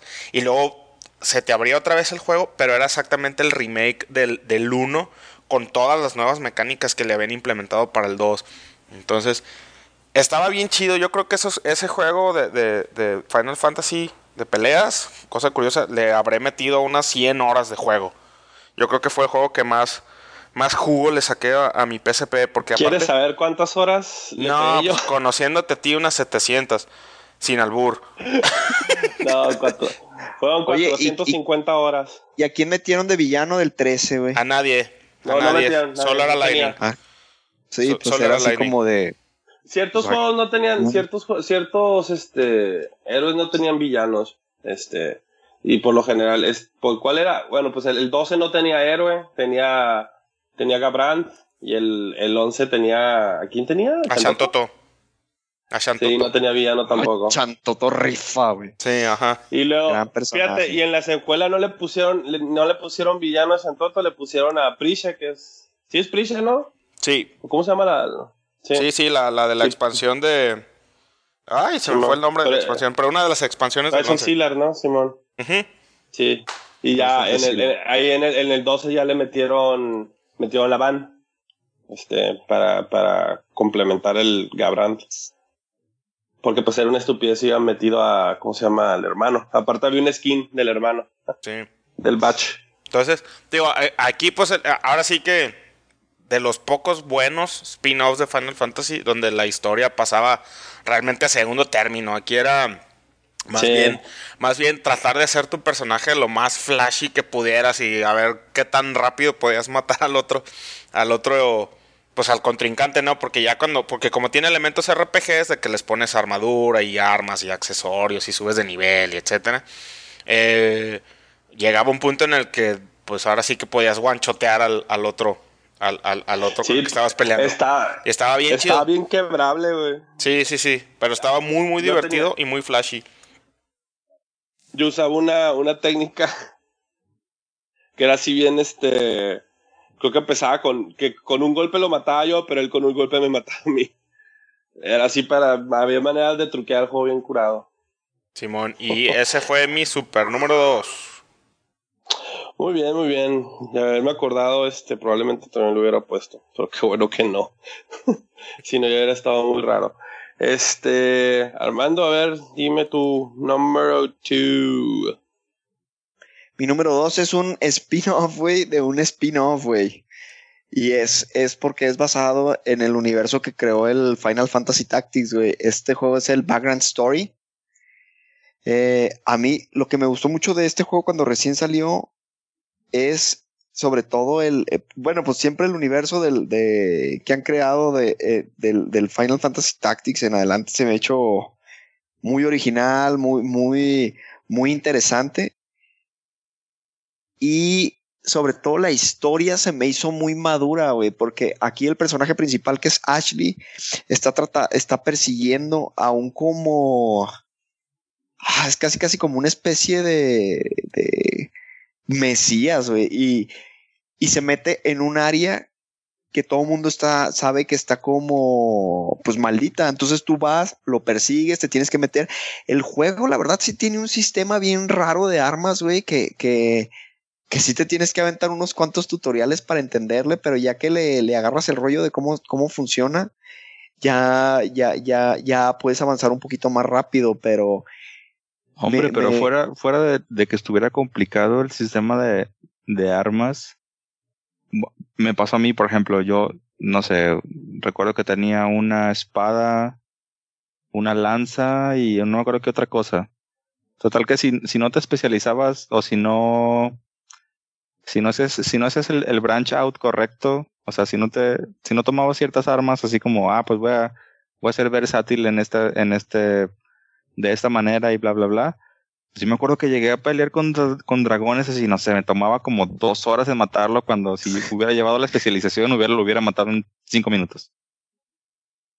sí me acuerdo, güey, de que hacías así el combo de uno, Uno. eh, eh, Sí, o- otro cero. de daño, otro de daño y decías, algo estoy haciendo mal, esto no puede Ajá. estar bien. Y, y sí, era lo que estaba un poquito, vaya, enfadoso del juego, pero todo lo demás, el plot se me hacía muy, muy, muy bueno. Ese, ese jueguito merece un buen remake o un HD remaster. Y igual y hasta mejorarle a lo mejor el sistema de las armas o explicarlo un poquito más. Igual, pues sí, era, era cuestión de que no se le no, no le entendíamos muy bien, pero sí era algo complicado, no, era- no era muy sencillo el, la mecánica que pusieron del upgrade de las armas. Mm. Sí, sí, sí, este. Fíjate, se me hizo raro que nunca siguieron con eso. Digo, siguieron con. Con con Ivalice, pero, pero nunca. Nunca, ¿cómo se llama? Ivalice, sí, no me acuerdo Sí. el nombre. Nunca siguieron más que nada con, es- con esa, con esa parte de. de bueno, esa parte del. Es que era, no me acuerdo cuánto se supone que la crono, en qué punto entra la cronología, pero sí me acuerdo que, ¿cómo se llama? Que creo que Ivalice estaba separado por un montón de lugares diferentes y tenían las ideologías fumadísimas. Pero no- si hay no, una- Si no me hay- hay- equivoco, chino, el, el, background story está ubicado así casi pegadito al Final Fantasy XII. Así como unos cuantos años antes. Ah, ok. Muy Y bien. definitivamente es, es mucho después del Tactics, güey, porque un detalle que se me hizo bien, bien, bien original es de que en el juego te encuentras un pendiente que es el pendiente de Agrias que sale en el Final Fantasy Tactics. Y nomás la descripción, sí, la descripción es, ese pendiente es el que pertenecía al Holy Knight, al Holy Knight Agrias, y ya es, ah, caray, entonces sí están dentro del mismo universo. Sí, sí. Es, es que sí, es. Bueno, Y hay toda una cronología de, de, Sí, sí. de- de Ivalice, pero no, no, ahorita no la tengo en la mano para ver en qué punto entra. Muy bien, muy bien. Muy buena selección. Ese creo que es- ese creo que todavía lo pueden conseguir eh, los que tienen Play 3. En Este, PCN como, como PlayStation PCN. Classic. Ajá, como PlayStation Ah, mira, aquí está. Vita o. Aquí está más o menos. Primero es The Ward of the Lions. Luego es The Greylands Incident, que es lo de Ash- Ashley Riot cuando se mete al, a, persiguiendo a Sidney. Y después ya es The True Zodiac Brave Story. Ah, ok. Muy bien. Bueno, entonces es el de Armando. Reginito, ¿cuál es el tuyo? Ok, eh, siguiendo con el, con el, con ese tren de ideas de las series, mi número uno es, am, No, el número dos, ¿no? mi número dos, perdón, mi número dos es eh, la serie de Mega Man Battle Network. ¡Ah, maldita sea! ¡Chocaste conmigo! ¿Sí? Sí. ¿Es tu número dos? Es mi número dos. ¿Qué se siente, chino? ¿Qué se siente que te caje o que te caguen? Ahora sí, perdón mi lenguaje un- excusado, pero ¿qué se siente que te caguen tus listas, güey? Tengo un ligero presentimiento de que todos van a chocar conmigo, güey. Tómalo. Pues bueno, esta serie de, de Mega Man a mí me gustó mucho. Este, sé que no es muy, no es muy bien aceptada por varios, pero ¿qué onda? Pues esa, esa, esa, esa versión sí, la de Battle Network sí, la que le siguió al Star Force, esa es la que sí me dio todo el mundo. "Ah". Pero digo, sacaron Pues- seis sacaron seis juegos, güey. Así como que muy odiada, ¿no? Pues no digo, pero, pero no es como que la, la copa de té de, de la mayoría, pues, o sea, no es como un Mega Man clásico que todo el mundo quizá pudiera, pudiera amar. Pero lo que se me hizo chido es de, es el, el, el cómo le dan ese twist a ese, a esa parte de que, eh, de cómo sería, por ejemplo, el mundo en un futuro quizá no muy lejano, que todo sea gobernado y centralizado por tecnología. Por ejemplo, no sé, que haya animales robots o que los carros se manejen solos, semáforos inteligentes, que ya estamos casi ahí. Entonces, to- todo ese tipo como de, como de, em, como de futuro cercano, bla, bla, bla, y que puedas, y que puedas utilizar a, a tus, a tus avatares para que hagan cosas en la red. Se me, se me hizo, se me hizo súper chido cuando, cuando recién empecé a jugar este juego. Ah, sí, a mí eso me gustaba mucho, que todos tenían así como que su eh, tipo Pip Boy, este, con el cual tenían así como que su avatar, este, su avatar en, en el internet, ¿no? Que ya el internet era así como zonas virtuales bien, bien maníacas. Y en el caso de, estaba medio maníaca la historia porque usabas a, bueno, no me acuerdo en el, en el Battle Network, el principal no se convirtió, no era Mega Man, no, no era Mega Man en sí, lo controlaba nomás. Este, y ¿Mm? estaba medio loco porque en la historia, este, se supone que era su hermano, ¿no? que su hermano, que, que era, que el- Sí, su era- hermano, una se supone versión que- digitalizada.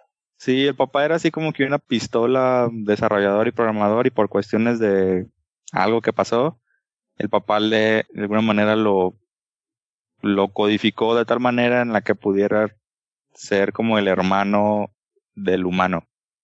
Entonces el humano es el que controla al hermano en el mundo virtual, Simón. siendo Este, Mega Man. sí, sí, era así como Ya que me bien- perdieron. Sí, está bien, está fumado el mundo. Sí, está- bien raro. computadoras. Todos tienen así como Pip Boys, donde tienen así como su, su avatar en internet. Y en este caso, el, el principal, su avatar es Mega Man. Pero en la historia te explican un desmadre, ¿no? Unas fumadencias. Este, pero el, el juego no era, no era side scroll, era más tipo RPG con juego de cartas. Estaba, estaba bastante, bastante maníaco. Pues sí, me acuerdo que hasta tú y yo nos aventábamos cuando empezaron a salir, ah, luego empezaron a sacar versiones diferentes, tipo como los Pokémon, Ujú. Este, me acuerdo que el rey y yo nos aventábamos, cada quien escogió una versión y nos aventábamos de historia. Sí, creo, que Este, llegué, sí, creo que llegué hasta, bueno, yo creo que llegué hasta como el 3 o el 4, realmente no me acuerdo hasta cuál llegué. Pero sí, sí jugamos, tuve una versión, por ejemplo, la, la roja, yo compraba la azul, por así decirlo. Sí, ándale. Este, sí, pero sí, sacaron como, fueron que seis versiones, seis juegos y, y cada juego tenía sus, sus versiones, este, Sí, su, alterna. su versión alterna. Pero está, o sea, no, no variaban mucho, nomás eh, había ciertas, sí, era un, un cambio bien ligero en la historia que ni se notaba. Que Sí, algún- después creo que creo que las diferencias eran de que tú, tú podías agarrar algunos chips que yo no podía, pero los podemos intercambiar, alguna cosa así. Sí, está. Pues muy bien. Gracias, Re. De nada. Ahora me salto con el Doros a ver cuál es el número uno. Bastardo. Ah, no sabes qué gusto me da. Ay, yo creo que le voy a atinar al número uno del Chinois. Oh, estaría re bien, güey. Mira, a ver, eh, ok, pues ya. Ey, yo les dije, todos somos chinos.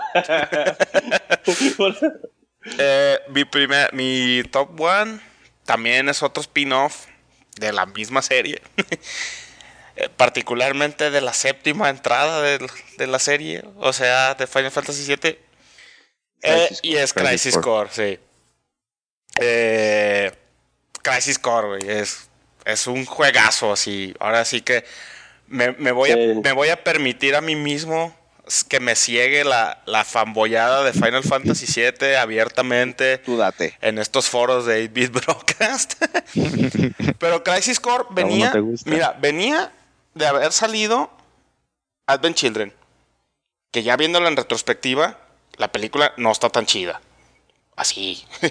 o sea, Nomás, nomás los pleitos. acababa de salir eh, la película y, y era así como que ah continuación de la historia y todo y pues si bien no fue mala ni, ni nada pues era pues es, es, es Tetsuya Nomura güey haciendo sus, sus sus chaquetas mentales con una historia así medio incoherente que sigo sin entender por qué Sephiroth sale al final o sea, así como que ya ni me acuerdo cómo se yo, llama yo el- no el- el entiendo mono. nada de esa película. Ajá. Nomás me gustan los pleitos. Sí, y, y era, era así como que la nostalgia, todo lo que dan, ¿no? Así como que nos bombardearon de nostalgia los fans. Y, y esta chi- Después corrigieron la película con la versión en Blu-ray, cuando con Advent Children Complete, que tiene mejor edición. Es, eh, o sea, como lo que hicieron con la de Batman contra Superman. La mejor edición de la historia, que ya le da coherencia y sentido y ya logras entender más o menos. Eh, después salió eh, el, la porquería espantosa de, de- del juego de Vincent, el Dirge of Cerberus, de Play 2. El que es tipo Devil May Cry, shooter, survival horror. Muy malo, muy, muy malo, que también está situado después de Advent Children y que se enfoca en, en, en, en Vincent nada más y el resto de los, de los personajes los, los limitan así como a cameos y medio mal aprovechados. O sea, gachito, pues la verdad así, gachito, gachito. Había otro que era el Before Crisis, que es de celular, que se enfocaba en, en los, en los Turks y nunca salió en América, entonces ese sí nunca lo pude jugar. Y, y salió Crisis Core, que era así como que, pues ya, o sea, ¿qué tanto más pueden echar a perder Final Fantasy VII? Y pues toma la que sacan un juegazo. O sea, salió un año después de Final Fantasy XII. Entonces ya, ya fue el segundo juego de, de- con el brand de Final Fantasy RPG. O sea, RPG, RPG. Porque Dirge of Cerberus realmente es un shooter. Yo no lo cuento como, como RPG. Y entonces sale Crisis Core, que es el segundo RPG de la serie de Final Fantasy, que ya no tiene, ya no tiene random battles, ya las peleas son en tiempo real, ya son mucho más flashy como, como lo son ahorita. Eh, pero muy bien hecho, muy bien hecho. Y entonces agarraron una escena del Final Fantasy VII que no dura ni... ¿Cuánto dura el cutscene cuando sale Zack en el 7? O sea, un par de minutos. Cuando, cuando lo matan y, y te das cuenta de que, Sí. De que Cloud le robó la, la identidad. Entonces, expandieron esa escenita en un juego completo y te da más background de Aeris, de por qué era Ancient y por qué, por qué tenía los poderes y este y, y, pues te exploras más Midgard, exploras más así como que el mundo de Final Fantasy VII. Y el hecho de que fuera portátil y fuera por misiones es- era así como que estaba perfecto porque lo podías jugar en rachitas. Y, y pues igual, así ahora sí que como va a decir el chino, o lo estaba pensando seguro, en el baño. Eh, y la historia estaba bien chida, a pesar, huevo. a pesar de que ya sabías en qué se iba a acabar, o sea, ya sabías que se iba a acabar en que Zack se iba a morir y Cloud se iba a quedar con su, con su, con su identidad. Lo supieron manejar muy bien. A él le hicieron uno que otro retcon a la, a los orígenes de una que otra escenilla por ahí. Eh, el villano estaba medio chafón, eh, que era este, Sí, estaba- que, es- que era este es lo que- Génesis. sí, Es lo que te Génesis. iba a decir, es, es lo más weak sauce del juego, el, el, el villano, pero pues era nomás para drivear la historia, yo creo. Ajá, pero- y ahí realmente el, el- personaje, pues la estrella era, era Zack. Y, y pues chistoso, ¿no? Porque Zack tiene toda la, todo el carisma que Cloud no tiene y no ha tenido en ninguna de sus diferentes interpretaciones o apariciones. Zack es así todo lo contrario. El vato es bien easygoing, todo el mundo lo quiere, con todo el mundo se lleva, es bien chido en Soldier. Y, el juego me gusta mucho, lo he jugado dos veces completo de principio a fin. Y, y se me hace muy, muy, muy chido. Y de los 30.000 spin-offs que hay de Final Fantasy, definitivamente este es el mejor en mi opinión. No sé, no sé, creo que yo nomás yo lo jugué. ¿Tú también lo jugaste, Armando? Sí, yo me lo acabé. Yo, yo también lo tenía. E- El Ah, final está súper épico. Sí, Yo o sea, el final es más épico. fregón. El, el, el, el CG del final y cuando te ponen la canción y luego te, pan- te ponen todos los créditos y, y para encima te hacen el teaser de, de To Be Continued en Final Fantasy VII y sale la, la escenita del tren que era el tech demo del Play 3. Pues así como que terminas, yo creo que terminé así con una sonrisa de oreja a oreja. Y pues muy chido. Ahí para los. Lástima que este juego solamente lo puedes conseguir en. Ahora En sí que si lo, si lo tienes físico en PSP, porque creo que no está en, en, en PCN para. Para, Para Vita. para Vita. Creo que no está, creo que solamente si lo tienes físico. Chale. Sí, entonces este a lo mejor sí pues- está más difícil de conseguir. Pero pues los que son fans de Final Fantasy VII seguramente lo jugaron. Los que más o menos les interese, pues es un action RPG muy chido, muy dinámico, muy rápido.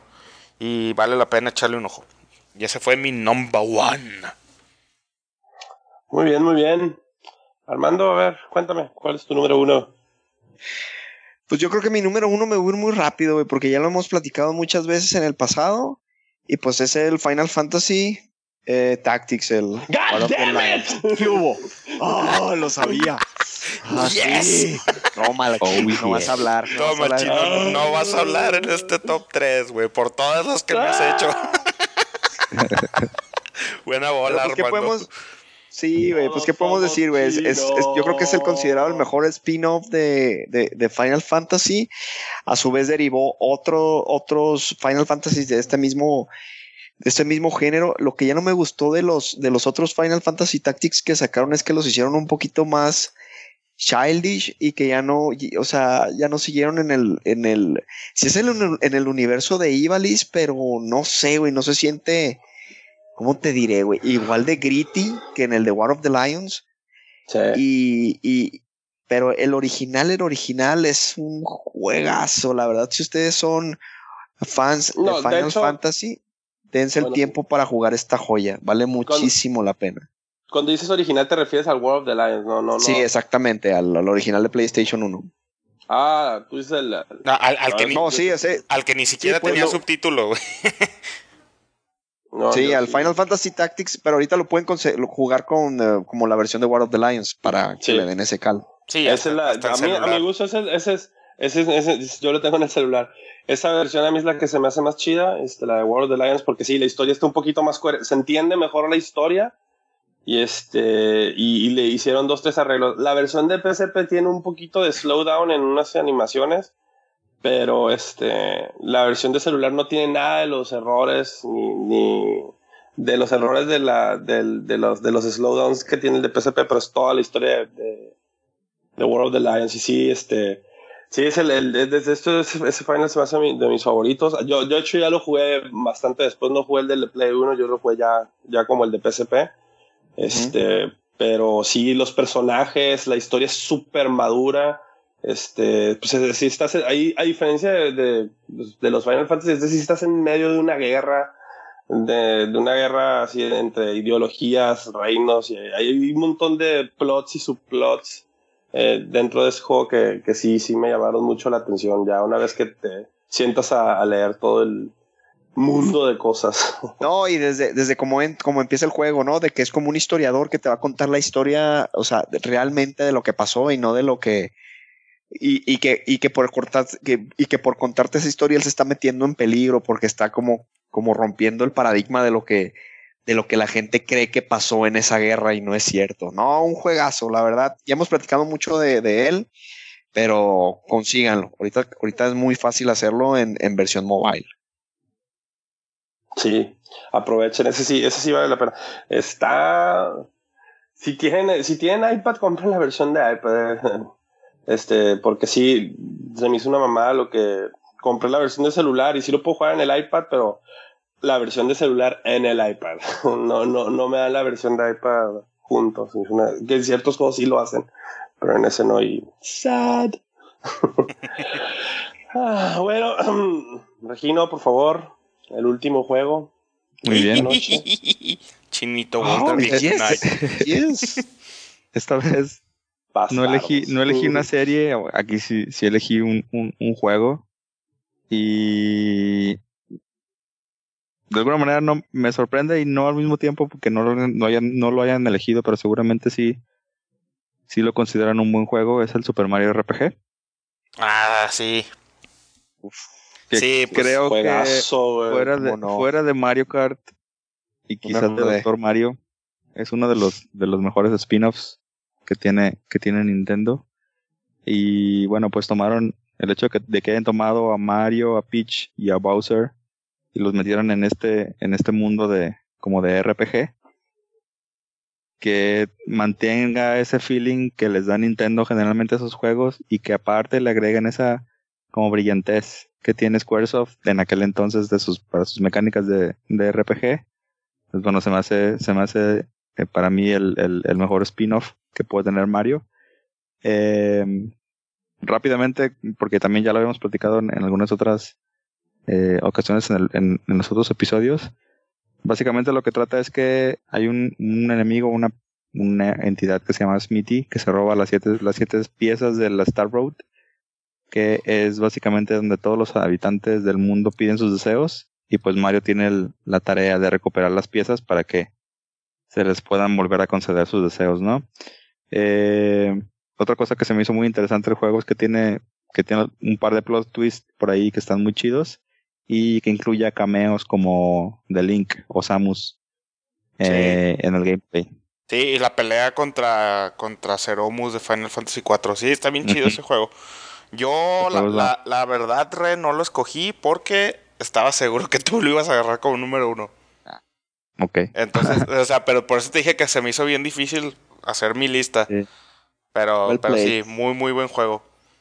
Y luego ahora con el rumor de que viene el Super, el, el mini NES o el SNES Classic, no hombre, se incluye en este juego que, bueno, siendo realistas, puede ser poco probable, pero sería así como solda, así de como pan caliente. Si se vendió el, clasi el NES clásico, pues bueno, ¿qué les digo? Sí, sí, sí. sí, yo me acuerdo también. De hecho, ya, ya no me acuerdo del juego, la neta. O sea, sí, sí, sí, sí, sí amerita una, una vuelta. Una revisada. Sí, una revisadita. Ujú. Sí, y aparte, y está bien cortito, o sea, está bien chido y te lo acabas en... Yo lo acabo de jugar hace menos de un año, por primera vez, nunca lo había jugado.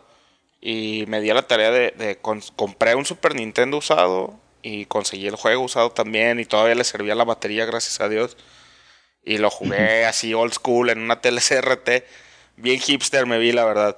Pero lo, lo, Nice. lo jugué en Super Nintendo eh, hace, hace poco menos de un año y está bien chido, me gustó mucho. Ahora sí, por fin entendí por qué, por qué todo el mundo lo, lo adora y por qué todo el mundo le tiene tanto cariño a este juego. Está muy, muy bien hecho. Mucho mejor que varios RPGs de, de, de estas épocas. De ahora sí. Sí, hombre, fácil. Muy bien, pues con eso damos fin. ¿Y tú, chino? Yo estoy bien, gracias. con eso damos. Well done, good sir. Well done. Well played. Well played. Bueno, Pancakes. con, Pancakes, este, con esto terminamos nuestra Pancakes. sección del top 3 y también este, terminamos nuestro programa. Pero antes, nuestros compañeros aquí nos van a recordar qué están jugando ahorita, qué es lo que les está quitando su tiempo. Espera, ver, Chino, toros. espera, Chino. Antes, antes de Ah, eso, ah, ah. acabas de pulear un, un, un landín. Sí. Ándele. Te faltó dar- Ah, se me olvidó repetir todas Te las faltó listas. dar sí, el, resumen, el resumen para nuestros escuchas del top 3 de cada uno. Queridos escuchas, discúlpenme. Copian nuestro muchacho que está ahorita en las mazmorras. La lista es: el Doros escogió Super Mario Kart en número 3, Dissidia Duodecim Final Fantasy número 2 y número 1 Crisis Core Final Fantasy. Cuando les dije lo del Tramp Stamp de Final Fantasy, no era broma. el Armando escogió Tales from the Borderlands como número 3, Vagrant Story como número 2 y su número 1 Final Fantasy Tactics. El Red escogió World Series, el Mega Man Battle Network Series y el Super Mario RPG. Yo escogí lo mismo que esos idiotas.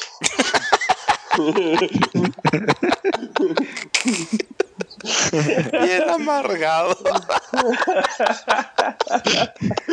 Espero que te haya gustado este top 3, chino. Ah, sí. ¿Sabes qué es lo mejor? Que él fue el que lo Todos puso. somos yo. Sí.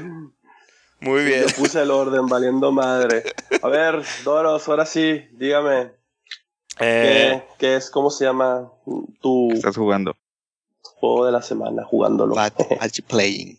What are you playing? Sí, mira, ¿Con qué antes, de, antes de decir que he estado jugando, que quería hacer rápidamente una mención especial de spin-off al Resident Evil Revelations. Así rápido, jueguenlo si les gusta Resident Evil. Eh, que he estado jugando, pues ahora que se nos atravesaron las vacaciones de Semana Santa y de Pascua para algunos de nosotros, eh, jugué mucho, pero mucho, mucho más Effect Andrómeda. Eh, creo que ya lo puedo ir a acabar, pero todavía tengo así como que muchos side quests que quiero, quiero ver hasta el fin. Eh, muy chido el juego, lo he disfrutado mucho.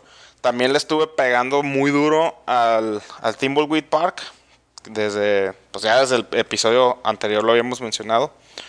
Le he estado pegando. Y casualmente, en esta semana también salió otro juego de aventura remaster que me gusta muchísimo y también lo jugué mucho de niño. Gracias a Dios ya no me acuerdo de los puzzles, entonces es como si lo estuviera jugando otra vez. Salió la versión remaster de Full Throttle, eh, de Double Fine. Y también le he estado pegando a ese juego. Entonces, eh, ahí. Este último, chequenlo de veras así. No se los puedo recomendar lo suficiente. Es un juego de bikers con una historia bien, bien original. Y está en Play 4, está en PC, está en GOG, Wink, Wink. Eh, échenle un ojo, échenle un ojo, está bien, bien chido. Y eso es lo que estuve jugando en este periodo vacacional. Muy bien, muy bien. Armando, a ver tú, ¿qué es? ¿Qué juego indie nos traes hoy? Ay, sí. De hecho, sí. Ya me acabé el, el one shot, güey. Y tiene un final muy, muy, muy original. De esos de que te lo casi dices, what the fuck, ¿qué pasó aquí? Pero lo, lo, lo, lo que estuvo bien a todo dar es de que ya los desarrolladores sacaron un DLC gratis que se llama Solsticio. Y prácticamente continúa la historia de, de donde te lo acabaste. Entonces le estoy dando como quien dice una segunda vuelta al, al one shot. Este se lo recomiendo bastante. Eh, maneja mecánicas bien interesantes, sobre todo de interacción con tu computadora. Eh, chequenlo si les llaman la atención. Pero igual no quiero dar muchos detalles de, de- de cómo interactúa porque es con la, con la manera en la que te sorprende, ¿no? Pero para que le den una, una revisada. Muy bien, este.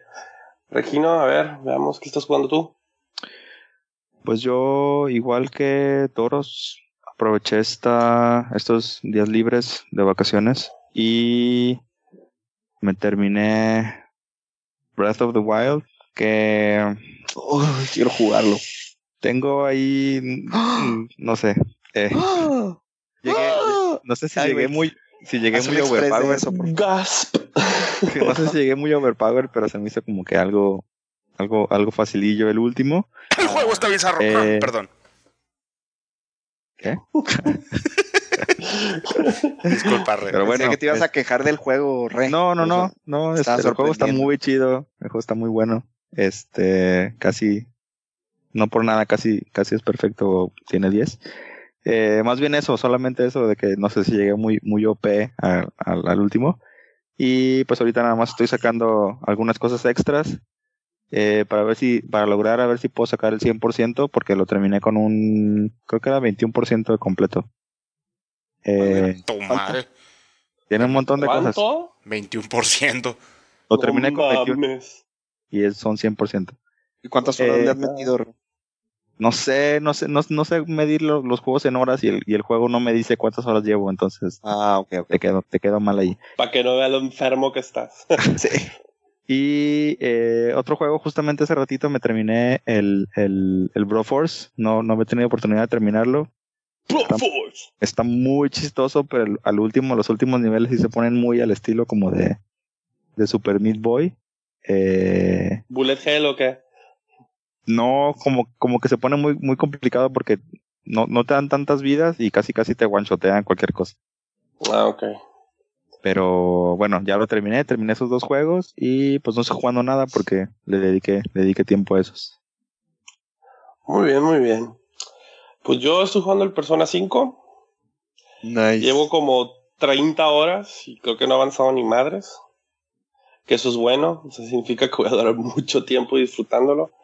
Este, no le he pegado casi otra cosa más que eso.